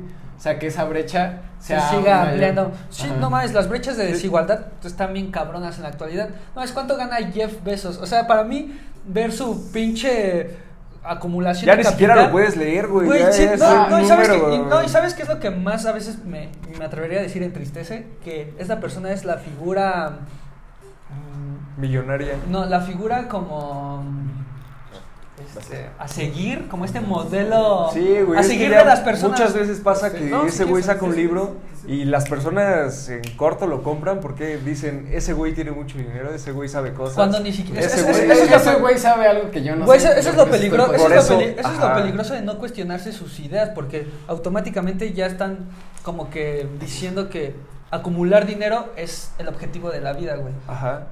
Y por eso a veces a mí se me hace como este bien cagado que una persona tenga tanto Sí, dinero. está güey. medio bizarro, ¿no? Porque también es lo que te digo, güey, que ni siquiera ya ni siquiera se puede leer tanto pinche billón, trillón y así. Güey, es Porque más, está, y, y es, lo comentábamos con Emilio, creo. es que el dinero, el, dinero ya, ya- hablando del capitalismo hace rato. Otro punto que queríamos Sí, sí, sí, sí, sí, sí. Eh, pues no sé. Es que no mames, me surgen muchas ideas, hermano. Neta, quiero hablar de un tema, de otro. No, pero- está bien, güey, está bien, para, para eso es, para eso. Güey, pero no sé. este, pues sí, es es súper bizarro la cantidad de dinero que tiene Jeff Bezos y que sea este modelo, pues a seguir de nuestras generaciones, eh, me hace preocupar porque no se cuestionan la idea de que en efecto acumular dinero por acumular dinero es el objetivo de la vida. Ujú. Y, y no sé, yo tengo una pregunta, o sea, a mí me gustaría, o sea, en- en- en tener a- frente a un millonario, un supermillonario No, cagado para de hacerle varo. un chingo de preguntas. No, y yo solo le haría una pregunta, y le haría esta. Oye, si tú tuvieras una visión en la cual estás viendo a un niño en África que tiene sed y unos brazos bien grandotes, güey, que de- desde tu casa podrías llevarle un vaso de agua a ese niño de África que se está muriendo de sed, ¿lo harías? Ese, ese Te van a millonario... decir que sí, güey. Güey, el dinero son esos brazos y esos Sí. ojos, güey. ¿Por qué no lo haces, güey? O el sea, problema, realmente- o sea, es que el problema es que en la entrevista o en, cuando tú le hagas esa pregunta, pues te va a decir, obviamente, este, soy Sí, güey, pues así, ya... pero pues ya cabe en ellos de que si lo hacen o no, güey, y que pues muchas veces no lo hacen, porque esos cabrones tienen, Sí, bueno, cabrones entre comillas, o porque sea, tienen el dinero para pues darle de comer a un chingo de gente en África. y- como y esto lo, dices, lo- lo- lo vinculo con el capitalismo. Ah, ah, creo que muchas veces las personas confunden capitalismo con transacción monetaria o capitalismo con comercio o capitalismo con... No, es, es muy No. diferente. Sí, o sea, muchas veces como que personas te dicen, ah, estás criticando el capitalismo. Ah, ¿por qué tienes iPhone? ¿no? Eh, no, es es típico eso, güey. Oh, Estoy por- criticando Ah, el capitalismo de eso, con güey. mi iPhone. Sí, güey. O sea, y- En la, en la peda de la casa de Iván, güey, me acuerdo que estábamos hablando justo de algo así, güey. Y estabas criticando el capitalismo. Y algo que se me hizo muy cagado, güey, es que criticaste al capitalismo y a los 3, 4 Sonrían. minutos, güey, no, sacaste dos celulares, güey. Y, te dijimos, y te dijimos, güey, qué cagado, güey, que estés criticando al capitalismo y celulares. Pero justo eso, es que es, es de dividir No, conceptos. tú- no, y tú eres, tú eres parte de una sociedad de que si quieres ser parte de, pues te tienes que acoplar al sistema que está, güey. O sea, independientemente de qué celular traigas o si traes celular, o sea, Es traes dos celulares o tres, güey. Pues ahorita para ti es necesario traer un celular, no sé, por ejemplo, ahorita en la pandemia, a huevo necesitas tomar tus clases en línea, ¿no?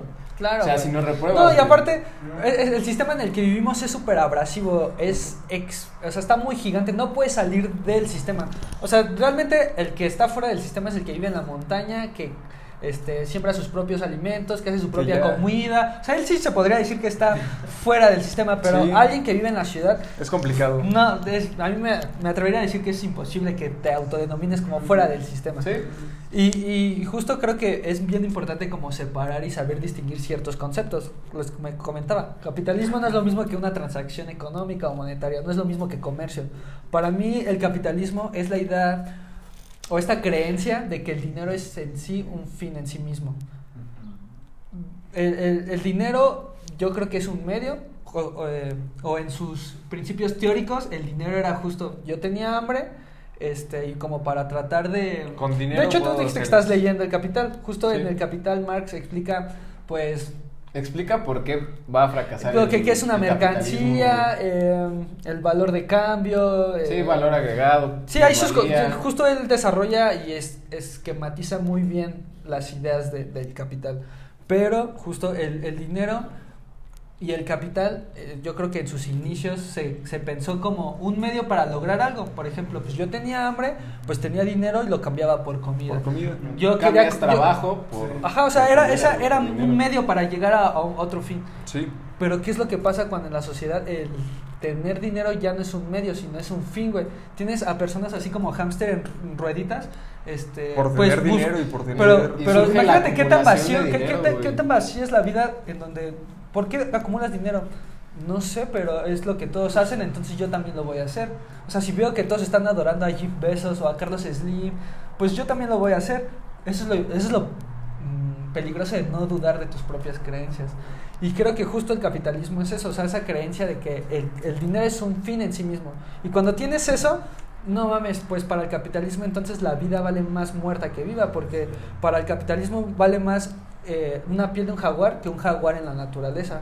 Porque Es este ya busca el dinero, o sea, sol- microcapitalismo, ¿no? ya busca como que solo eh, pues obtener dinero. El fin, güey, vender esa piel para tú lucrar, Sí, los árboles, güey. Para el capital, los árboles valen más muertos porque eso implica materia prima que se puede vender y obtener dinero a tener árboles este que pues nos dan nuestro oxígeno. Así de sencillo güey el oxígeno que necesitamos esencial, para sí güey. güey. O sea para el, el capitalismo deforma todo lo bonito de lo humano porque le da un valor de pesos o le asigna un valor monetario güey. Entonces si tienes una sociedad en la cual funciona con esta creencia de que el, el dinero es un fin en sí mismo, tienes una sociedad súper vacía, materialista y aparte frustrada porque al final estas personas que acumulan dinero, este, pues, o sea, por ejemplo, el consumismo. El consumismo, eh, lo que te plantea la idea es de que te vas a sentir por un momento lleno o satisfecho cuando compras algo. Pero cuando compras algo automáticamente es algo muy del humano, como que desear automáticamente otra cosa. Entonces nunca estás satisfecho, güey. Entonces si tienes a una sociedad buscando constantemente dinero, cuando lo logra, güey, pues va a buscar más y nunca se va a sentir satisfecho, güey. Sí. Entonces imagínate qué sociedad estamos viviendo. Aunque sí, yo sé que el dinero pues no es malo, güey. Es, un- es que justo es un medio, güey. La, la cuestión es cuando ya las personas lo piensan como un fin, güey. Entonces a las personas ya les vale verga hacer lo que sea por conseguir dinero. Pueden matar, secuestrar políticos, güey. Robarse el Mientras tú presupuesto, güey. Porque yo tengo... tú tengas pues, Sí, esa- de- vivimos es- en un sistema que, promu- que, que promueve, este, pues para empezar, el individualismo, hermano. Bueno, eh, yo apenas también como que, no apenas, pero sí hice como una clasificación de cuáles son los también como que los tres retos más importantes a vencer para pues la sociedad y lo, y lo llamé como las tres I, güey.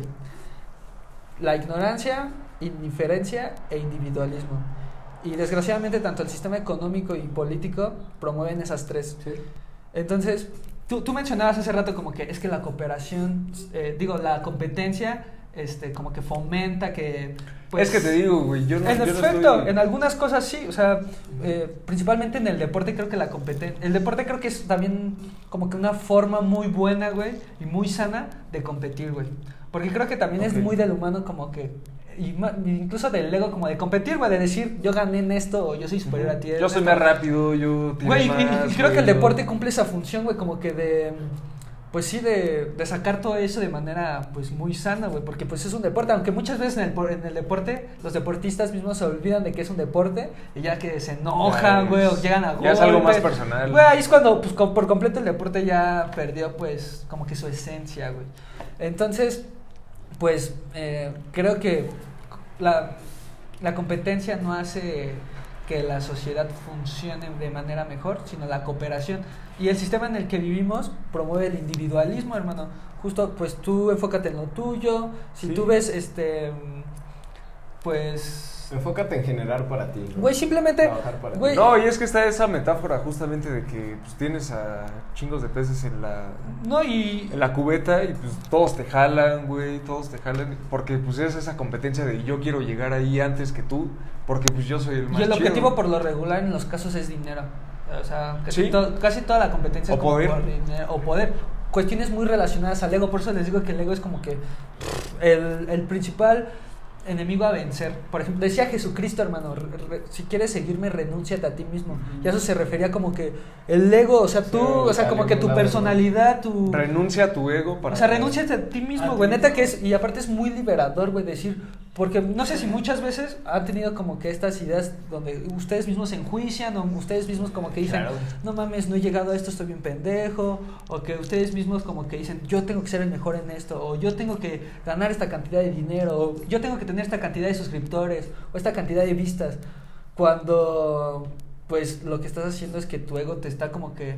O sea, es muy liberador rendirte y decir, ¿sabes qué? No Sí, necesito porque esa ya está establecida esa métrica o sea, de es- que pues vas a ser Güey, de alguna neta- forma neta es- exitoso si tienes tantos números. Sí, güey. Es muy liberador decir, decir y decirte a ti mismo, no necesito esta cantidad de números para sentirme bien o esta cantidad de dinero para sentirme bien, güey. Es que hay que entender también que no hay un fin en sí mismo, ¿no? Güey, es que eso es- O sea, eso- el, no hay- dinero, el dinero no es un fin, tampoco la felicidad es un fin, porque existe ese mismo contraste en el que para que tú aprecies algo necesitas necesita ver obstáculos, necesita ver cosas malas, por ejemplo, o sea, este Claro. Hegel decía que los obstáculos le daban sentido a los Sí, propósitos, ¿no? Entonces, pues es lo mismo, o sea, la felicidad tampoco es un fin, aunque creamos que Yo, así yo es, sí ¿no? diría que hay algo que es un fin en sí mismo. Pues la muerte. Y diría la vida. La vida es un fin en sí mismo. No sé si vieron la película de Soul. Sí. de Pixar, pues es- esa, esa película me fascinó porque te plantea esta idea de el, el saxofonista como todo el tiempo tenía pues, Pensaba que esta expectativa, esta expectativa de que lleg- llegara a ser este pues músico y tocar como con ¿Quieres contestar? no, no, no, no te preocupes, cuélgale, sí, sin problemas. Este, si quieres ponle en silencio para que no interrumpa. Pero, o sea, lo que voy es que esto, esto de Soul te, te- te plantea la idea de que, el, pues sí, el protagonista tenía la expectativa de que se iba a sentir feliz o realizado cuando llegara a ser músico. Un saxofonista un- exitoso. Exitoso. Bueno, pues en la, en la película llega, güey. Y, y que dice como, "Pues, no, no siento lo que pensé que se sentiría, güey. Muchas veces ocurre eso cuando, por ejemplo, este, alcanzas, no sé, cierta cantidad de dinero, güey, cuando alcanzas cierto logro, güey. Como que tanto tiempo le, le estuviste ahí, fue como que tu motivo para trabajar que cuando lo logras es como, ah, qué pedo, no se sintió como yo pensaba. Sí. Muchas Y- y veces ahora- eh, idealizamos un buen de cosas. Hasta yo me atrevería a decir que somos la generación de las expectativas. Tenemos expectativas de todo, de todo, de todo, de todo, güey. Entonces, el Soul te, te plantea la idea de que, pues, me acuerdo, hasta hay unos diálogos en donde el, el- este güey creo le, le pregunta como a estas formas como dimensionales de, oye, entonces, eh, ¿cuál es como que el objetivo del ser humano? Porque pues hay, hay uno, hay como que Hay una un meta, fin. hay un fin de la vida, o sea, hay, hay algo para lo que yo nací, o sea, el- hay un propósito en la vida y, y el, este el ser dimensional dicen, ah, ustedes los humanos y su, cómo se, se complejizan todo. ¿Y a qué se refería eso? Que no hay un propósito en la vida, sino... Que nos la complicamos un buen, No, o sea, o que el que- propósito es la vida, güey, o sea, eh, realmente la vida no tiene un propósito, güey, sino el propósito es vivir y ya, güey, o sea, estar aquí, güey, Sí. o sea, o sea, tú, tú no viniste a ser un científico este súper reconocido o a ser este un escritor súper famoso o un músico súper famoso. O sea, tú viniste a vivir, hermano, y ya. O sea, Así te tocó, O sea, pues, lo- órale. o sea, y de hecho incluso yo creo que promueve el sufrimiento, el dolor, como que estar con estas ideas de yo vine a esto, yo tengo que lograr esto. Porque Ajá. realmente, pues es un desperdicio de energía, hermano. Que incluso cuando lo llegas, Sí, que ni siquiera sabes si no, no, eso no, te va a no, servir. no, incluso que ya desperdiciaste tiempo, vida, y que cuando llegas, en la película, el protagonista de Soul, ¿cuánto tiempo le chingó y así? Llega y dice, ah, no mames, de todos modos, ¿de qué sirvió que me esforzara tanto si no se siente como yo pensaba que se sentía, güey? Y es, y es algo como incluso muy como de psicoanálisis. Lacan decía que, que la idea de la cosa en sí es mejor que la cosa en sí. Sí. O sea, la, la idea que hacemos de muchas cosas es con expectativas muchísimo más amplias de lo que realmente De lo es. que es. Entonces, cuando pues ya estás frente a la realidad, te frustras, hermano.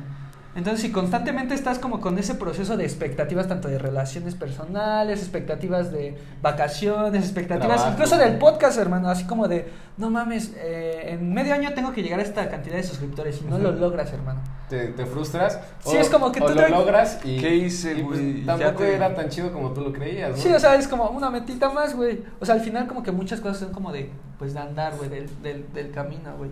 Y, y pues nada, hermano, o sea, creo que, sí, o sea, neta, vivimos en, en- Y siento que muchas veces también por eso somos como que las generaciones como con más, este, pedos mentales, mentales. porque somos... Nos- no- somos las personas que, o las generaciones que tienen más expectativas de todo, de todo, de todo. Y esto creo que se debe mucho, güey, a que somos muy, las genera- la generación incluso también más perfeccionista que, que ha estado. ¿Por qué, güey? ¿Cu- ¿Cuánto tiempo te tardas en escoger qué ver en Netflix, güey? O cuánto tiempo, o sea, tenemos neta ya tantas cosas que somos como que muy perfeccionistas, güey. Que... O te frustra, güey. Imagínate, nunca vas a poder ver todas las series de Netflix. Sí, güey. Nunca vas a poder leer todos los libros que hay escritos, güey. O sea, porque ya hay tanta cosa, güey, que pues dices, verga, ni siquiera de lo que me gusta voy a poder lograr ser como ¿No? el, el mejor, y, ¿no? y como Si no- tenemos así, Ay, si no te gusta, güey, tú te sientes así súper derrotado y dices, ya perdí dos horas de mi vida viendo una chingadera que no me gustó, güey. Sí, y güey. ya tú mismo te frustras, güey, y sientes como... Sí, "Chingado, y esa- güey, ¿qué, y- hice- qué estoy haciendo con mi vida, güey? Y ya... Güey, y eso, y eso como que en el mercado del entretenimiento, pero realmente lo puedes observar incluso en, En los mercados de... Por ejemplo, es que es- eso es como que mi principal crítica al sistema, hermano. Porque vivimos en un sistema económico en donde el consumismo es necesario para que sobreviva el sistema. Que constantemente las personas estén consumiendo, se estén endeudando, porque el sistema económico está basado en un crecimiento infinito. O sea, constantemente de- debe de ir creciendo. Por ejemplo, eh, indicadores como el PIB en los países como que si no creció el Producto Interno Bruto de un país, eso significa pues que está mal, güey. O sea, constantemente debemos ir creciendo, güey. Y lo, eh, lo que implica es que debe de haber Sí, si sube un la consumo constante. es lo que te digo, esas ciertas métricas que la sociedad, güey, la política, la... Sí, y en el sistema, econo- en el, en sistema económico el, con- el consumismo es necesario para que el sistema funcione. Necesita que personas constantemente estén consumiendo, güey. Lo que implica que constantemente personas estén saciando sus deseos. Entre comillas, saciando, güey. Sí. Porque realmente, no sé, un ejemplo, güey. Yo compro un par de tenis que siempre quise, güey. Me los compro. Y en ese momento en que los compro, ya quiero otros, güey. Y otros, y otros, y otros. Y eso fomenta el sistema, güey. Pero ¿qué es lo que genera eso? Frustración, güey. Porque nunca vas a estar satisfecho con lo que compraste o lo que estás viendo, güey. O... Sí, y Sí, ya se salen sa- más caros los tenis, güey, y no, tú no te los O puedes sea, nunca vas, nunca vas a estar satisfecho, güey. O sea, y aunque los compres, güey, automáticamente vas a querer vas otros, güey. más caros. Y, eso, al- y es- o sea, imagínate en qué sociedad vivimos en la que para que el sistema económico funcione debe existir una sociedad frustrada. Porque una sociedad con- consumista significa esto, una sociedad frustrada. O sea, que no, no se complace con lo que tiene, güey, sino que constantemente está como consumiendo, consumiendo, consumiendo, güey. Entonces, pues imagínate en qué mundo tan duro nos está. Sí, y no, no Nos solo está es tocando vivir, hermano. No, y hay un chingo, neta que. O sea, te lanzas una piedra y hay un pedo, güey. Buscas un crecimiento infinito, güey, y no sé lo mismo la sobrepoblación, güey. Los recursos que hay en la Tierra no son infinitos, güey. Entonces necesitan cierto tiempo para regenerarse, güey. Y este mismo sistema busca ese crecimiento infinito, entonces necesitas pues, personas infinitas, güey. No sé, es como los sistemas estos piramidales o lo que está mucho de moda esto de, de prestar no güey es que apenas también es- lo vi muy de cerca güey de esos sistemas como de no sé cómo les llaman güey pero de que de que das cierta cantidad de dinero y se supone que en, lo- en dos meses te dan como el seis veces lo que diste güey Como o sea que- para que eso funcione Son como ruletas de inversión. Como necesitas tasa de cantidad infinita de personas para que eso no truene, güey. Entonces es lo mismo con el sistema. Tú ocupas para que se siga acumulando riqueza, güey. Que Vas siga, metiendo, siga saliendo un chingo de gente. gente, güey. Y va a llegar un punto en el que ya no va a ser sostenible, güey, Sí, por de- la cantidad de recursos. La que hay. lógica con la que se creó el sistema es, es il- meramente ilógica, güey. Neta. Ya dio lo que tenía que dar, ¿no? O sea, ya se necesita otro sistema diferente, güey, para que esto no termine pues, siendo un caos o que se extinga todo. Sí, realmente, cada vez estamos en crisis medioambientales más severas y conforme pasa el tiempo, pues simplemente estamos en sequía. En, en días como de mayo, abril, era muy común que ya estuvieran los aguaceros, hermano. En este año, ¿cuántos días ha llovido desde que inició abril? Poquitos, güey. como- Tres, cuatro, güey. sí. O, o sea, realmente sí, eh, eh, pues como que antiguamente eh, los procesos climatológicos a nivel global extremos que incluso provocaban extinciones masivas, extinciones masivas eran creadas por la misma naturaleza. O pinche meteorito mató a los dinosaurios, erupciones volcánicas, la era del hielo. Pero realmente en la actualidad estamos viviendo una época en la que se están viviendo los o se están presentando los mismos cambios climatológicos a nivel mundial de esa manera tan drástica. Pero al mismo tiempo, Pero no, pero eh, provocados principalmente por el humano, hermano. O sea, el, el factor humano es el que está provocando todo Es eso. lo mismo del, del antropoceno. Ah, es- es- sí, eso es lo que iba a decir, es lo que iba a decir justo. Antropoceno, güey. Sí, o sea, nosotros ahorita somos los que tenemos mayor injerencia en todos los problemas que existen en el mundo. O sea, ahorita ya de nosotros depende si se sigue habiendo como una naturaleza como tal o si ya no hay. Y es lo que le decía Iván el otro día. O sea, apenas estaba viendo el documental este de Netflix de Seaspiracy. Seaspiracy, no sé cómo se pronuncia bien. Pero es sobre No la expiración en los océanos, güey. Yo no sabía que si se extinguen los tiburones, güey, nos vamos a extinguir nosotros eh, tarde o temprano, güey. Porque ellos controlan la cantidad de peces que hay por debajo de ellos, güey. Entonces llega un punto en el que pues todos se terminan comiendo a todos, güey, y ya no hay peces. Y como tal, ya no hay agua limpia y ya no va a haber agua limpia para nosotros. Güey, nosotros vamos a... valer No, y, y es que es lo que te decía. Los fenómenos o el mundo o la realidad que conocemos es más compleja de lo que pensamos y más interconectada de lo que pensamos. También yo vi un, un documental en Netflix, no recuerdo cómo se llama, pero que mencionaba que, que el desierto de, del Sahara y el Amazonas se necesitan mutuamente para coexistir. Acá que el, el polvo del Sahara pues es como una lluvia de polvo que se eleva y que lo eleva este pues las corrientes de aire hasta el Amazonas, o sea, cruza, todo un océano y que cae sobre el Amazonas, el Amazonas, pero que este polvo del Sahara, este polvo del Sahara es, es vital para que pues porque trae sales minerales, cosas así, para que el suelo del Amazonas esté fértil.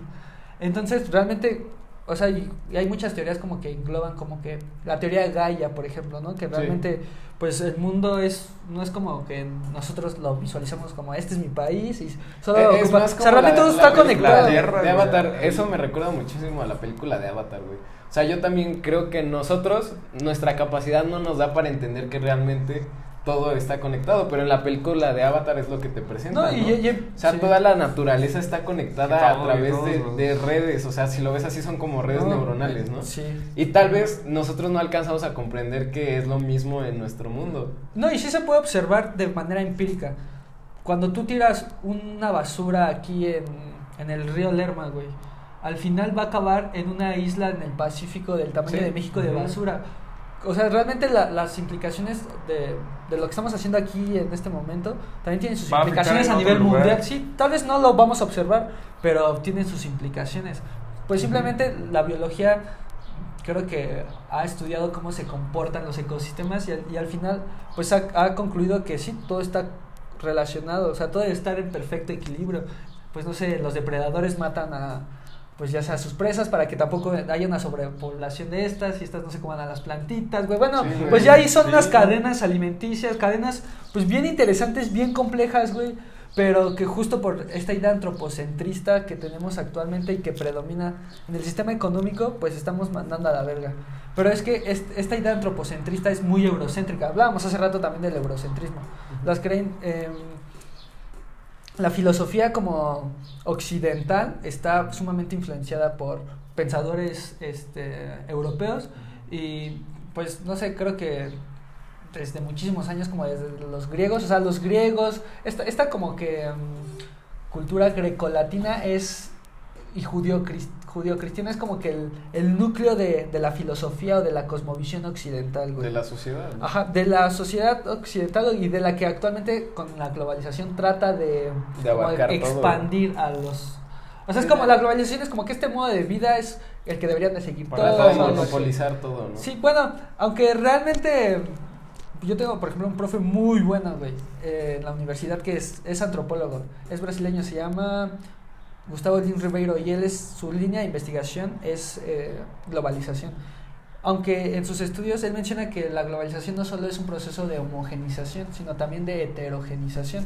Un ejemplo, pues no sé, eh, las comunidades indígenas eh, hacen rap en maya, güey, rock en maya. O sea, la globalización produce eso, ese doble efecto en que trata como de abarcar, bueno, como que de homogenizar todo, pero también heterogenizar, güey. Sí. O sea, como que también a este Hacer provoca propio, que ¿no? sí hacer propio lo, por ejemplo, este formato podcast, güey. Estamos desde aquí desde Metepec haciéndolo. Sí, Y le puede con internet a- sí, güey. O sea, es, es como que está Sí, está podría llegar a cualquier Sí, lado- la globalización lugar, es como acá una, una tensión entre homogenizar y heterogenizar. Sí. Pero a lo que a lo que iba, que mm, ahí se me fue el pedo. ¿De tu profe? Eh, sí, pero antes de eso, antes de eso, o sea, era- eso era como para enmarcar la, globalización. Sí, que la globalización creo que no solo homogeniza, sino que también tiene, pues es que los seres humanos presentan siempre cierta resistencia. Entonces, pues adaptamos modas, culturas y las reapropiamos y ya después sale algo nuevo y así. Pero a lo que iba es que... Güey, ya no me acuerdo qué iba a decir, güey. Ah, sí, ya, ya me acordé. Este, bueno, es, esta, esta como cosmovisión occidental, realmente creo que estoy muy lejos de entenderla, güey. Pero de lo que sí me queda claro que es muy egocéntrica. O sea, la filosofía de los griegos, güey, de pues de, de Europa, güey, es muy euros, es muy egocéntrica. Porque, pues desde, no sé, relatos judio-cristianos, güey, ponen al hombre como, pues sí puedes matar para comer sin problemas. O sea, como que el hombre siempre, el ser humano es el centro de todo. Sí, ese antro- Sí, o sea, antropocentrismo. Sí, o sea, eh, el ser humano es el centro de todo y eso ha influenciado mucho en la filosofía occidental. Pero es- esto es como que muy del ego y, creo que la como que la filosofía euro- eurocentrista está muy influenciada por el ego, o sea, como que el humano, el antropoceno es eso, el ser humano como el centro de todo, güey. Imagínate qué tan egoísta es eso, güey, o sea, de poner al humano como el centro de todo. Sí, y- Sí, igual funciona así la, digo, muchas religiones, pues es lo mismo, ¿Qué, ¿no? qué- O sea, qué tan, qué tan Dios hizo, hizo el mundo, hizo las plantas, los animales para, para ti, ¿no? Cuando pues no es así. O No, bueno, no, no, imagínate no, qué no, grado no de ego en donde ponen a Dios con la, con la apariencia del humano, hermano. O sea, como que, que Dios creó al ser humano en con su apariencia y semejanza o algo así, ¿va? Sí, Ese pedo. sí, pues es lo que O sea, es ego puro, es, ego puro, o sea, de que incluso como que... Que se tiene que parecer a un humano. Sí, bueno, hay una frase que igual dice Marx, que para darte cuenta de que Dios no existe, necesitas ir a preguntarle a otra, a una persona de otro país de acerca de su, de su Dios. O sea, porque ahí te das cuenta de que, pues Sí, que es muy son- subjetivo, son- ¿no? son Y, completamente- y es lo mismo, no sé, de que está este Jesucristo chino, ¿no? Que, que tiene los ojos rasgados, güey. El Pues Jesús ca- negro, güey. cada quien ay, se inventa no. esa, pues esa narrativa según su, pues lo que Sí, vive, güey. sí, ah, justo a lo que iba es que la filosofía occidental, que es la que predomina a nivel mundial, eh, está basada en el ego, hermano. Pero lo, lo bueno de, de esto es que no solo Europa hizo filosofía, hay filosofía muy profunda en, en la India, en, en, en Asia, en China, en Japón, el taoísmo, el budismo, el taoísmo, incluso aquí en América, en, el Anáhuac con los pueblos originarios, incluso la, la cosmovisión y la filosofía que se creó aquí también era súper profunda y, y aquí tenían pues un, un grado muy alto de respeto con la naturaleza y su arquitectura estaba súper equilibrada con su medio. Tenochtitlán era como llamada la ciudad blanca y estaba rodeada de agua, güey, chinampas, o sea, realmente la- la- a lo que voy es que la filosofía que está predominando a nivel mundial es la La occidental, eurocentrista, sí. Y que esta tiene como base el ego, o bueno, no como base, pero está sumamente influenciada por el ego. Sí. Pero hay, lo bueno de esto es que hay más países, y, y es lo que platicaba con, con él hace rato sobre epistemolo- epistemologías del sur. Y, y esto es lo que hace, o sea, hasta el mismo nombre lo dice, epistemología como conocimiento del sur, o sea, también en el sur se crea conocimiento, no solo en el norte, no, No nada más no, no, el, el conocimiento no solo es Estados Unidos y Europa y esos y los pensadores que vienen de ahí, o sea, realmente el conocimiento pues también está en, en otros países, pero que es- está esa te digo esta dominación por parte de siempre No, y pues cualquier de persona, pero pues, o sea, volvemos a lo mismo, nadie tiene como esa verdad absoluta en que... Sí, claro, no. Pero, o sea, justo como la esencia de, pues, de la filosofía occidental es el ego, pues, por naturaleza va, va, va como que autonombrarse superior a otras filosofías, güey. Y pues eso lo podemos observar en universidades, güey, en academias, realmente los autores que leemos, güey. Por ejemplo, tú que estás estudiando psicología o... Sí, pues la mayoría o son norteamericanos o son europeos. Europeos. Sí, o sea, ahí también hay que entender, no sé, que la situación privilegiada del norte depende de la miseria del sur. O sea, y en- por eso mismo, pues está como más censurado toda esa filosofía de, pues del sur, de, de Sí, Asia, es- de es- la es- India, porque pues quien tiene el control y el poder, pues es, es el norte, ¿no? No, y, y es, y es lógico, o sea, ¿por qué tendría el poder el norte? Porque su filosofía, su cosmovisión, su forma de entender el mundo enfoca eh, en se enfoca en dominación. O sea, la, filo- la filosofía occidental está también muy relacionada a la dominación. El antropoceno, el ser humano como dominar a la naturaleza, güey. Cuando realmente, por ejemplo, en la filosofía de los pueblos originarios aquí, era como, no, tú eres la naturaleza misma, o sea, tú también eres la naturaleza, Eres no, de- no eres algo separado a... Y, y, y te- y tengo como que mis razones o, o como que mis ideas del por qué en Europa se re- se- su filosofía o su cosmovisión es como que muy de dominio o muy de ego y esto se debe principalmente como que a los recursos naturales o sí el territorio en el que en el que crecieron simplemente basta ver con clases de historia que la que la historia de Europa son puras guerras. O sea las, las últimas guerras más cabronas fueron en Europa y antes de eso Sí, pues Francia reinos neta desde la Edad Media en Europa era era, era, era- era territorio muy conflictivo por lo mismo de que su cosmovisión es muy de dominar a otros pueblos, a la naturaleza. Y, creo que se debe a esto, es- este dominio por, una escasez de recursos naturales. O sea, realmente tenían que pelear por los recursos naturales. para sobrevivir. para sobrevivir. En cambio, por ejemplo, en la India o en Asia, en Les China. sobran. No mames, aquí, aquí en México, aquí echas una semilla en la tierra y nace lo que sea. O sea, neta, somos muy ricos y muy abundantes en recursos naturales. Entonces creo que eso propició que las culturas antiguas como que crearan sistemas filosóficos mm, orientados más en el interior. O sea, ¿por qué no se tenían que preocupar por los bienes materiales? O sea, Sí, ya podrían sobrevivir. Entonces su, su visión se dejó de enfocar en lo material y se enfocó en lo interno. Entonces creo que una de las razones por las cuales la, la cosmovisión como eurocentrista occidental, o sea, no, no los quiero hacer rollos con estos términos Sí, que sí. son bien repetitivos, incluso que hasta a mí me cagan, pero pues son necesarios Sí, para, para entender. Sí, sí, para sí, para comparar, pues es justo las- los recursos naturales, como que eso hizo que esas y Oriente Medio, o sea, también son zonas súper desérticas donde pues tal vez ahorita hay conflictos también ya no solo por ellos, sino intereses eh, pues extranjeros, principalmente Estados Unidos, intereses petroleros, bueno, no quiero Sí, meter a que ese pedo, pero Es que como dices, todo se relaciona, güey, porque... Sí, güey. O sea, dices, los recursos también, el lenguaje, güey. O sea, históricamente los países más conflictivos pues han sido este los árabes, güey. los que tienen menos Ajá. palabras en su Sí, o sea, lengua. tienen un, un lenguaje como más escaso, con menos... Pues menos... Peor estructurado. Ajá. O sea, y ya te pones a ver esa relación, güey. Son los países más conflictivos, güey. Es porque se pueden dar malos entendidos, güey. Por la complejidad de ideas que pueden surgir, güey. O sea, es muy importante eso de, de ampliar tu léxico, güey. O sea, si tú no tienes un concepto en tu cabeza, ¿cómo chingados lo vas a pensar, güey? Claro. O sea, entonces, por eso necesitas un lenguaje más amplio y más complejo, güey.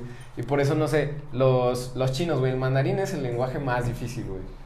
Pero, pues, ves esos güeyes y la neta la han hecho muy cabrón. no, también tienen todo, riqueza güey. cultural. Ajá, pero, o sea, ahí entiendes esa relación que hay, ¿no? O sea, ¿por qué un país que tiene un lenguaje tan complejo, pues está en cabrón, ¿no? Y es por lo mismo, por toda esa relación que hay entre el Sí. lenguaje, la riqueza cultural, ra- la riqueza de flora, de fauna. Sí, es que es- te digo, realmente cuando te pones a analizar la realidad, te das cuenta que la realidad es más compleja de lo que pensamos y más interconectada de lo que Sí. pensamos.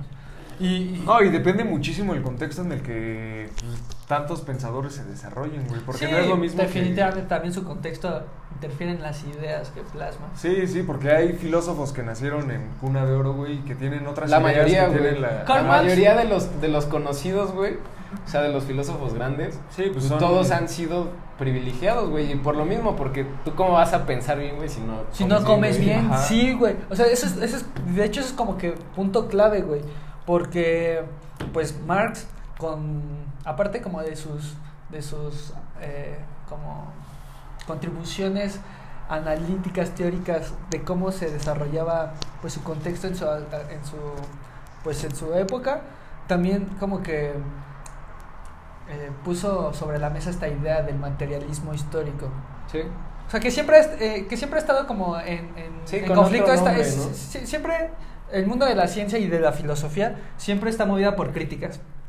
Es que y- es muy subjetivo, güey. Sí, siempre, y, y- y siempre, y en el mundo de la filosofía está como que esta, esta dualidad o este debate entre qué, qué está, me- qué- qué está primero, el mundo de las ideas o lo material. Sí, es el, Bueno, el monismo y Ah. el dualismo. entonces, Karl Marx es lo que dice es que con esta idea del materialismo histórico es que lo material es precede a las ideas. Y justo, o sea, ¿cómo vas a pensar si no has comido bien? O sea, realmente las por eso por eso digo que la filosofía occidental eurocentrista es muy de dominio y muy de ego porque se desarrolló en un contexto en donde los recursos materiales, lo material estaba escaso. Entonces eso influyó en cómo pensaban en- o cómo era su forma de ver el mundo, las personas que vivían en Sí, esa escasez, güey. la, la oportunidad que tenían, güey. O sea, te digo, ese sí es un análisis que ya me había puesto a hacer porque, pues no sé, en muchos libros viene como una pequeña introducción de la vida del escritor, ¿no? Ah, sí. Y, güey, en la mayoría, o sea, de los filósofos grandes, digo, pues hay filósofos europeos que pues, se me hacen pues, una pistola, ¿no? Son muy Sí, cabrones. no, y sus i- definitivamente. Sus, ideas son muy buenas, güey. Sí, güey, hay Pero te das cuenta de su contexto, güey. O sea, la mayoría eran clase alta, güey. Sus papás tenían un puesto, privilegiado, no sé, en la política, güey, tenían dinero y por lo mismo tenían más oportunidades de poder tener ideas complejas y aparte de compartirlas, güey. O sea, sí puedes tener ideas muy cabronas, pero si no tienes voz para compartirlas, güey, pues no te sirve. Sí, se daban esa oportunidad de estudiar y de analizar las cosas que pues, una persona que trabajaba 24 Güey, 7 y, pues no y- podía. y- y justo eso creo que se relaciona muy cabrón con estos temas de mentalidad de tiburón, de meritocracia, güey.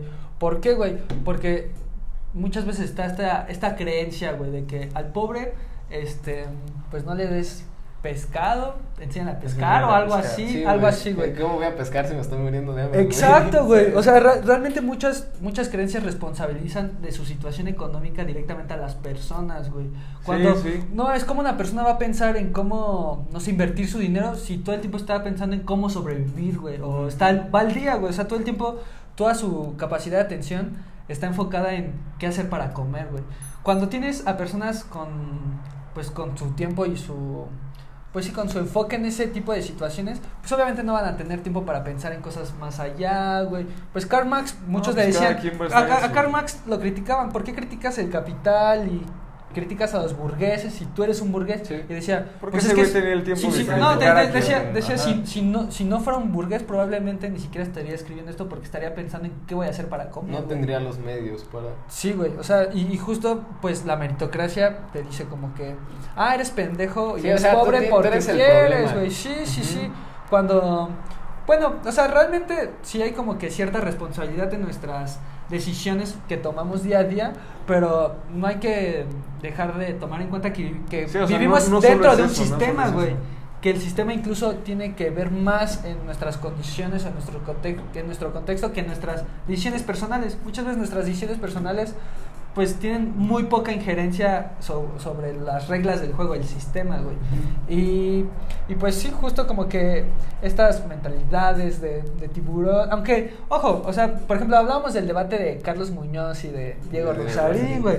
O sea, yo lo que sí, como que creo que lo que empata la idea de Diego Rosarín, güey, y la de Carlos Muñoz Ledo son en dos cosas. Y, y, y Carlos Muñoz Ledo representando a, la me- a las mentalidades de tiburón, güey. Como les dicen, pues, sí, de forma despectiva, de forma burlándose. Yo también lo digo, la neta. Pero, y, y la idea de Rosarín de filosofía. Y las dos es una, güey. Que el sistema. por- es que, güey, por ejemplo, tú y yo en la prepa, me acuerdo que platicamos bien cabrón sobre educación financiera, inversiones, todo ese pedo.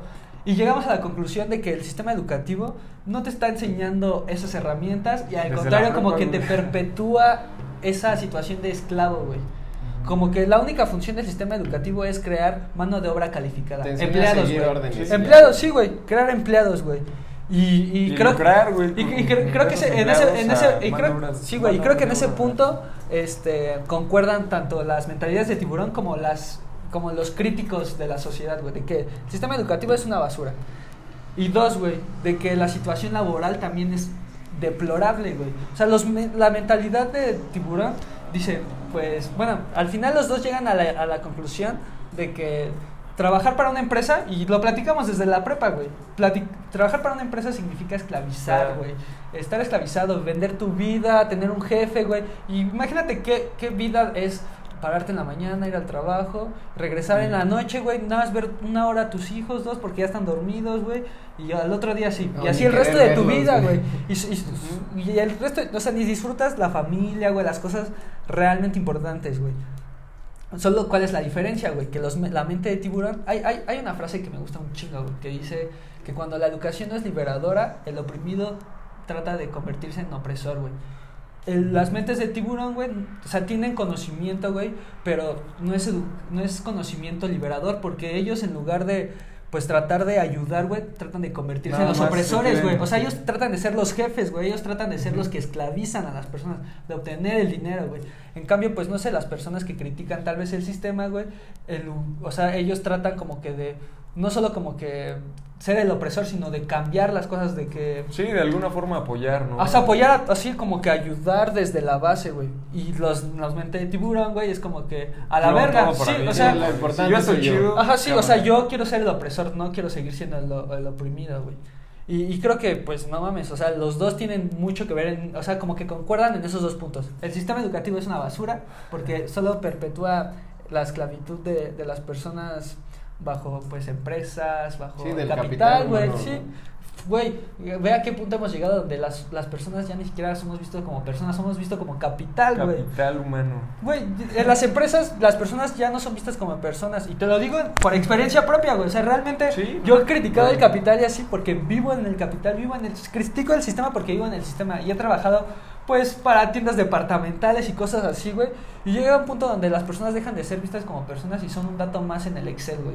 En donde, güey, neta son culeros con las personas. Y justo eh, a los dos puntos en los que como que convergen los mentalidades de tiburón y los que critican el sistema es eso, güey, que el sistema educativo pues solo está creando mano de obra este barata y que las condiciones laborales también están de la chingada, solo que uno pues te trata como de decir, pues tú cómetelos, tú eres el tiburón, tú si son pendejos y se dejan, tú esclavízalos. Y el otro es como, no, güey, o sea, Haz algo, güey, en lugar de tratar de ser el opresor, ayuda pues Sí, tienes a que, que- cambie la situación, ¿no? pedo, ¿no? Sí, sí, sí. No, y es que creo que, güey, pues hay que saber tener ese equilibrio entre las dos partes y saber tú a qué le vas a tirar, ¿sabes? Porque también, digo, nosotros estamos haciendo un podcast con la finalidad tanto de compartir y de apoyar a las personas y de... Güey, es una, una labor muy noble, güey. Pero que a la vez, güey, pues a la larga, pues sí, la neta sí queremos monetizar, güey. y Sí, queremos- más que Ah, nada para claro, poder güey. seguir con el proyecto. No, es que- Porque es que vivimos en un- Y es lo que te digo, güey, hay que tener ese equilibrio para... Claro, güey, es que mm, vivimos en un sistema en donde todo funciona güey. con dinero, hermano, definitivamente. Desafortunadamente o afortunadamente todo funciona con dinero. Pero imagínate, el sistema educativo ni siquiera te enseña a administrar ese dinero. O sea, al menos, o sea, si el, o sea, si el sistema educativo ya sabe que vivimos en un mundo que Pues funciona con, cómo- con dinero, que mínimo ajá. te den ahí habilidades básicas, güey, para que lo sepas utilizar, güey. No, o sea, neta, el sistema educativo te manda... Órale, o sea, te, sa- saca la realidad, güey, y pues tú cuando te tienes ese choque con la realidad dices, ah, qué pedo, güey. Sí, o no sea, y- sabes y, no solo, hacer, y no solo educación financiera, güey, educación sexual, güey, educación No, cosas emocional, o sea, realmente esas materias o esas habilidades que sí hacen una diferencia en la vida, no saberte Sí, fechas, güey, no saberte qué, güey, este, la fecha de nacimiento de Benito Juárez. Sí, finalmente eso lo vas a hacer todo el tiempo, ¿no? O sea, igual O sea, eso es- lo sistematizas, pero hay otras cosas, güey, pues que te dejan en jaque porque es algo que nunca te has planteado, güey. O sea, ese tipo de cosas que ves en la escuela que supuestamente te funcionan, güey, pues lo vas a seguir viendo en tu trabajo, güey. O tal vez ni siquiera No, hagas lo no, mismo, güey, güey. pero vas a... O sea, al final lo que haces en tu trabajo no es tan complicado. O sea, pero la vida sí es complicada, güey. Entonces ese es el, ese es el problema. te deberías preparan estar para más la vida, preparado No, para la vida. de hecho güey. creo que cerca como que, que será como el 20, 30% ya lo mucho de lo que te enseñan en la escuela lo aplicas en la vida real, güey. Y lo que Incluso real- yo creo que menos, güey. Y ya está menos, güey. Y lo que realmente hace la diferencia ya son habilidades extra de la escuela, como liderazgo, Sí, hablar en público, güey, socializar, güey. O sea, esas habilidades, saber como, con- no controlar tus emociones, pero al menos tener inteligencia emocional, güey. Educación sexual, güey, para que pues no haya embarazos adolescentes a tempranas edades, güey. No sé, información relacionada incluso hasta drogas, güey. Vean el primer episodio del podcast. Justamente de eso hablamos, güey. De la, de la retícula ideal, güey. De lo que nos deberían de enseñar realmente en O la son, son- son las skills, güey, son las Sí. habilidades que realmente hacen la diferencia en Y la que vida. casi nadie tiene, güey. Eso es el lo pedo, más, güey, eso, eso es lo más cabrón. Sí, lo más es, lo, es lo más triste, güey, porque casi Lo más nadie triste, tiene esas habilidades. Güey, y aunque nosotros estemos hablando de eso, te apuesto que carecemos de un chingo de habilidades. Sí, de eso. Porque Pero- somos parte de, güey. Y, No, y y es- depende mucho del Y, contexto y en el nunca, que vivimos. vamos a lo mismo, no hay un fin como No, tal. Nunca dejamos de aprender, güey. Exacto, güey, la vida es, es un aprendizaje en, en general, güey. O sea, cagándola, la aprendemos, la volvemos a cagar, aprendemos, güey. Sí, Sí, así es no la la vida, güey. O sea, la, la, la vida, y es que también, güey, muchas veces en nuestra, nuestras generaciones como que han satanizado emociones negativas o el dolor, Sí, güey, no, y eso es lo O sea, como de que, la vida, güey. O sea, justo el contraste, güey. Por ejemplo, el desamor. ¿Cómo vas a sentir el amor si no has sentido el desamor, güey? O, Sí, güey. o sea, neta, esas emociones, pues es lo que hace que la vida sea emocionante, güey. Imagínate que apenas estaba leyendo, bueno, es como la segunda vez que lo leo, eh, Un Mundo Feliz de Aldous Huxley. Güey, güey, imagínate qué aburrido sería esa sociedad en la que todo el Todos tiempo están felices. felices. todo el tiempo. Y esa es la Ajá. idea que, que permea nuestra generación, güey. O sea, te metes a Instagram, feliz, te metes a Instagram, güey. No, y- las redes ves- sociales son Ah, falsísimas. eh, ese güey porque siempre está feliz son y yo aquí pasando de la chingada te comparas, güey. Sí, sí, sí. Y, y bueno, y, as- y aunque realmente incluso me atrevería a decir que esas personas que se muestran como que felices siempre, Sí, pues no. entonces en el dentro Hasta... están más cargadas de frustración, porque imagínate cargar esa máscara de felicidad cuando es obvio que en un diario y no siempre puedes estar feliz, güey. O sea, neta, no, es, es, pues es Imposible. güey. O sea, obviamente esos pequeños momentos, y ¿sabes qué es lo más como chido, güey? Que al menos a mi corta edad he comprobado que las cosas realmente importantes o que realmente son felices son gratis, hermano. El amor, güey, la familia, los compitas, güey. En este Sí, momento güey, esta conversación, güey. Este, la comida rica que te, que te está preparando tu mamá, güey. O sea, neta, cosas simples, güey. O sea, un vaso de agua al despertar, güey, el aire, güey, el Sí, sol. güey. O sea, las cosas realmente importantes para la vida son gratis, hermano. Pero, pues sí, desafortunadamente las redes sociales... No nos damos cuenta. de Sí, que ya lo güey. vamos... Sí, igual hablando del amor, no sé. O sea, cuando sufres por desamor, güey, pues es porque realmente te, te importó una persona, güey. Entonces dices, pues sí, o sea, te sientes mal, pero está chido porque no por cualquier persona te sentirías así, güey. Claro, Sentir güey. esas emociones negativas, güey. O sea, se vale estar triste para después... Es necesario, güey. Dos días, güey, dos horas, un minuto después, si quieres, güey, te sientas feliz. Güey, y neta, nuestras generaciones han satanizado eso y tratan de evitar el mayor dolor posible, güey. Llega, ah, hemos llegado a un punto donde ni siquiera somos tolerantes al aburrimiento, güey. Así te lo pongo. Sí. Hay personas en las que están aburridas, güey, y ya, ya les dio una puta crisis existencial, güey. Ya se quieren suicidar, solo porque están aburridas, güey. Y eso se debe justo a que tenemos un celular al, al alcance de nuestras manos. Sí, en la que ves que todos están felices. No, no, y aparte- todos están No, y Te aparte... de la haciendo algo. No, y aparte está es son el celular significa que vamos a estar en contacto con continuos estímulos que pues es que las imágenes segregan do- ah es lo que estábamos hablando de hace rato de las imágenes y el texto. Para el cerebro el cerebro segrega más dopamina serotonina güey al ver una imagen güey. Entonces constantemente estamos viviendo eh, las redes sociales funcionan como eso güey como mini bombardeos de serotonina para tu cuerpo dopamina dopamina dopamina entonces cuando llega un punto donde estamos acostumbrados a ver un putero de imágenes, buen de contenido, güey. O sea, realmente las redes sociales es un exceso de estímulos de dopamina, güey. Que cuando se cortan, güey, y estás aburrido, estás ansioso por, ya sé, ver un video en YouTube, güey, ver un meme, güey, ver qué compartió tu compita. O sea, estás así, tu güey. celular suena, güey, aunque no es así, güey. ¿No les ha pasado? Sí, O sea, güey. a mí No me me ha pasado. No, a mí sí, güey. De que pienso que mi celular sonó, güey. Sí, entonces ya lo reviso y pues no, no, no me llegó ni madres, güey. Pero como que ya te haces dependiente a, güey. Sí, o sea, te digo, o sea, ya hemos Sí, no, y que- es parte de ese, ese aburrimiento, incluso hasta del aburrimiento nace la reflexión, güey. O sea, si estás aburrido... Güey, las, me- las mejores te- ideas, güey, nacen cuando estás aburrido y solo, hermano.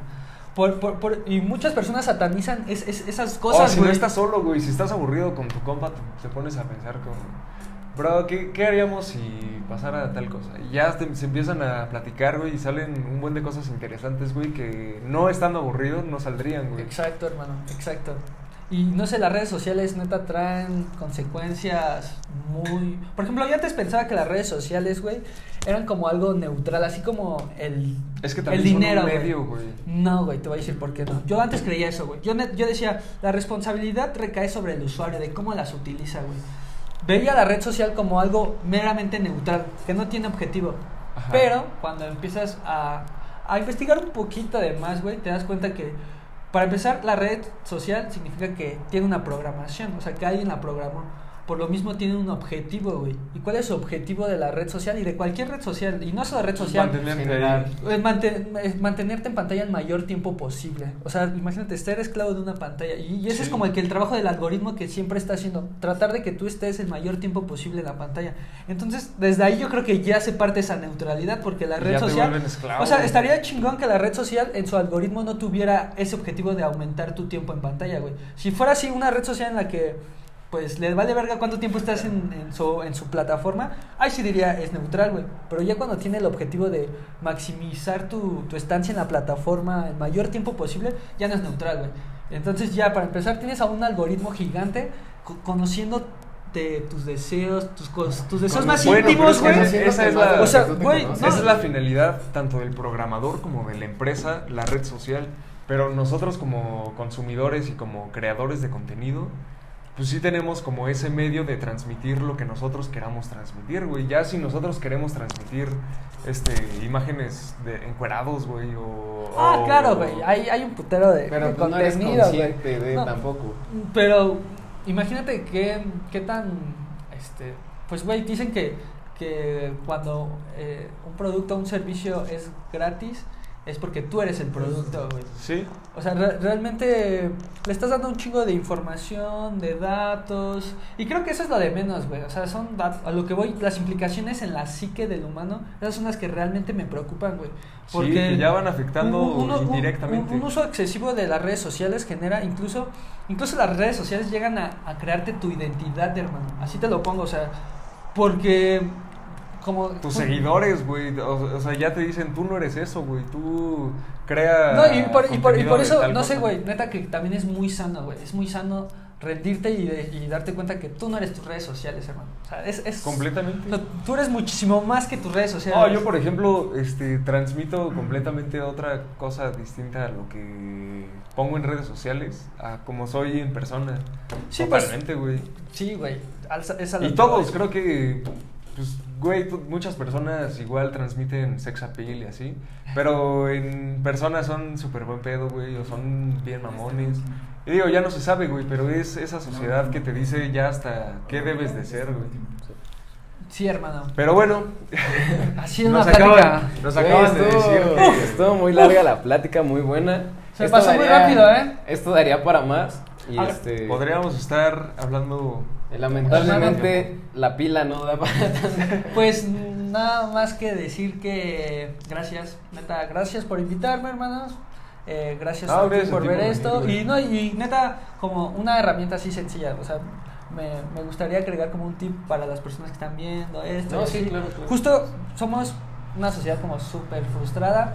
Entonces, sentirse agradecido más seguido hace muchísimo la diferencia, hermano. Neta, Agradecer. Güey, yo en este momento me siento agradecido por estar aquí, aquí y ahora con ustedes, ah, grabando pues este podcast. Y pues nada, hermano, un gusto venir aquí, platicar un ratito, cotorrear igual. No, güey. Estuvo súper chido. Gracias a ti, güey. Neta. Gracias Ah, por bueno, el estuvo tiempo, bueno. güey. Y digo, pues está chido. Más que nada también porque ya tenía rato que no platicábamos. Ya sé, Estas pláticas son muy buenas. También nos aventamos como 40 minutos antes de grabar platicando Ya sé, entre los cuatro, güey. Entonces, está También muy chido, güey. bueno Es algo que se disfruta bastante. Y te digo, igual que todos nuestros invitados, son bienvenidos siempre cuando quieran venir a platicar, ya sea grabando. Y me ¿no? mama su nombre, eh, perspectivas, güey. No, gracias. amigo. La perspectiva eh, es un tema también interesante, hermano. Deberíamos Amplio. Algo relacionado incluso con la perspectiva. conciencia, güey, cosas así, medio. Más trippies, pero. Cuando gracias, quieras, cuando pero quieras gracias. venir a platicar, sin problemas. Pero gracias, gracias por invitarme, hermano. y- No, gracias a ti, de todas gusto, maneras. son la mera onda, son la bandita. Suscríbanse, denle like, compartan. Estuvo bueno. También les dejamos las redes sociales de este Wicho para que lo vean así. Arroba hippie contemporánea en Instagram. Sí, sube memes muy buenos acerca del capitalismo. No, la verdad es que a veces hasta a mí me emputo Yeah. conmigo mismo de tanto tiempo que estoy en Insta, güey, porque creo que es la red social que más uso. Pero pues sí, por ahí Ah, me pueden pues, encontrar, güey, ahí me pueden encontrar. se vale, se vale. Tra- Trato de estar el menor, el menor tiempo posible, pero pues también, o sea, yo... De hecho, muchas críticas que No, pues, hago no eres nacen de perfecto, una güey, crítica no a mí, güey. Sí, güey, muchas críticas que hago nacen como una crítica, más bien como una autocrítica, porque pues yo estoy en el sistema, Lo güey. importante yo- es que lo veas así, ¿no? Sí, hermana. Bueno, Y pues, que lo entiendes. Pues bueno, ya saben. gracias por Fue buena ver este plática. episodio. que estén bien. Dele. Gracias. Bye.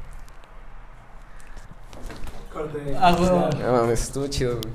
No ¿Cuánto duró ese pedo, güey? Me la rifaron de a. O sea, de a solapa, güey. Pues la neta es que ya me estaba viendo, güey. Yo también. No mames, ¿cuánto duró ese pedo? Güey, fue directo, güey. Por eso dije, no mames.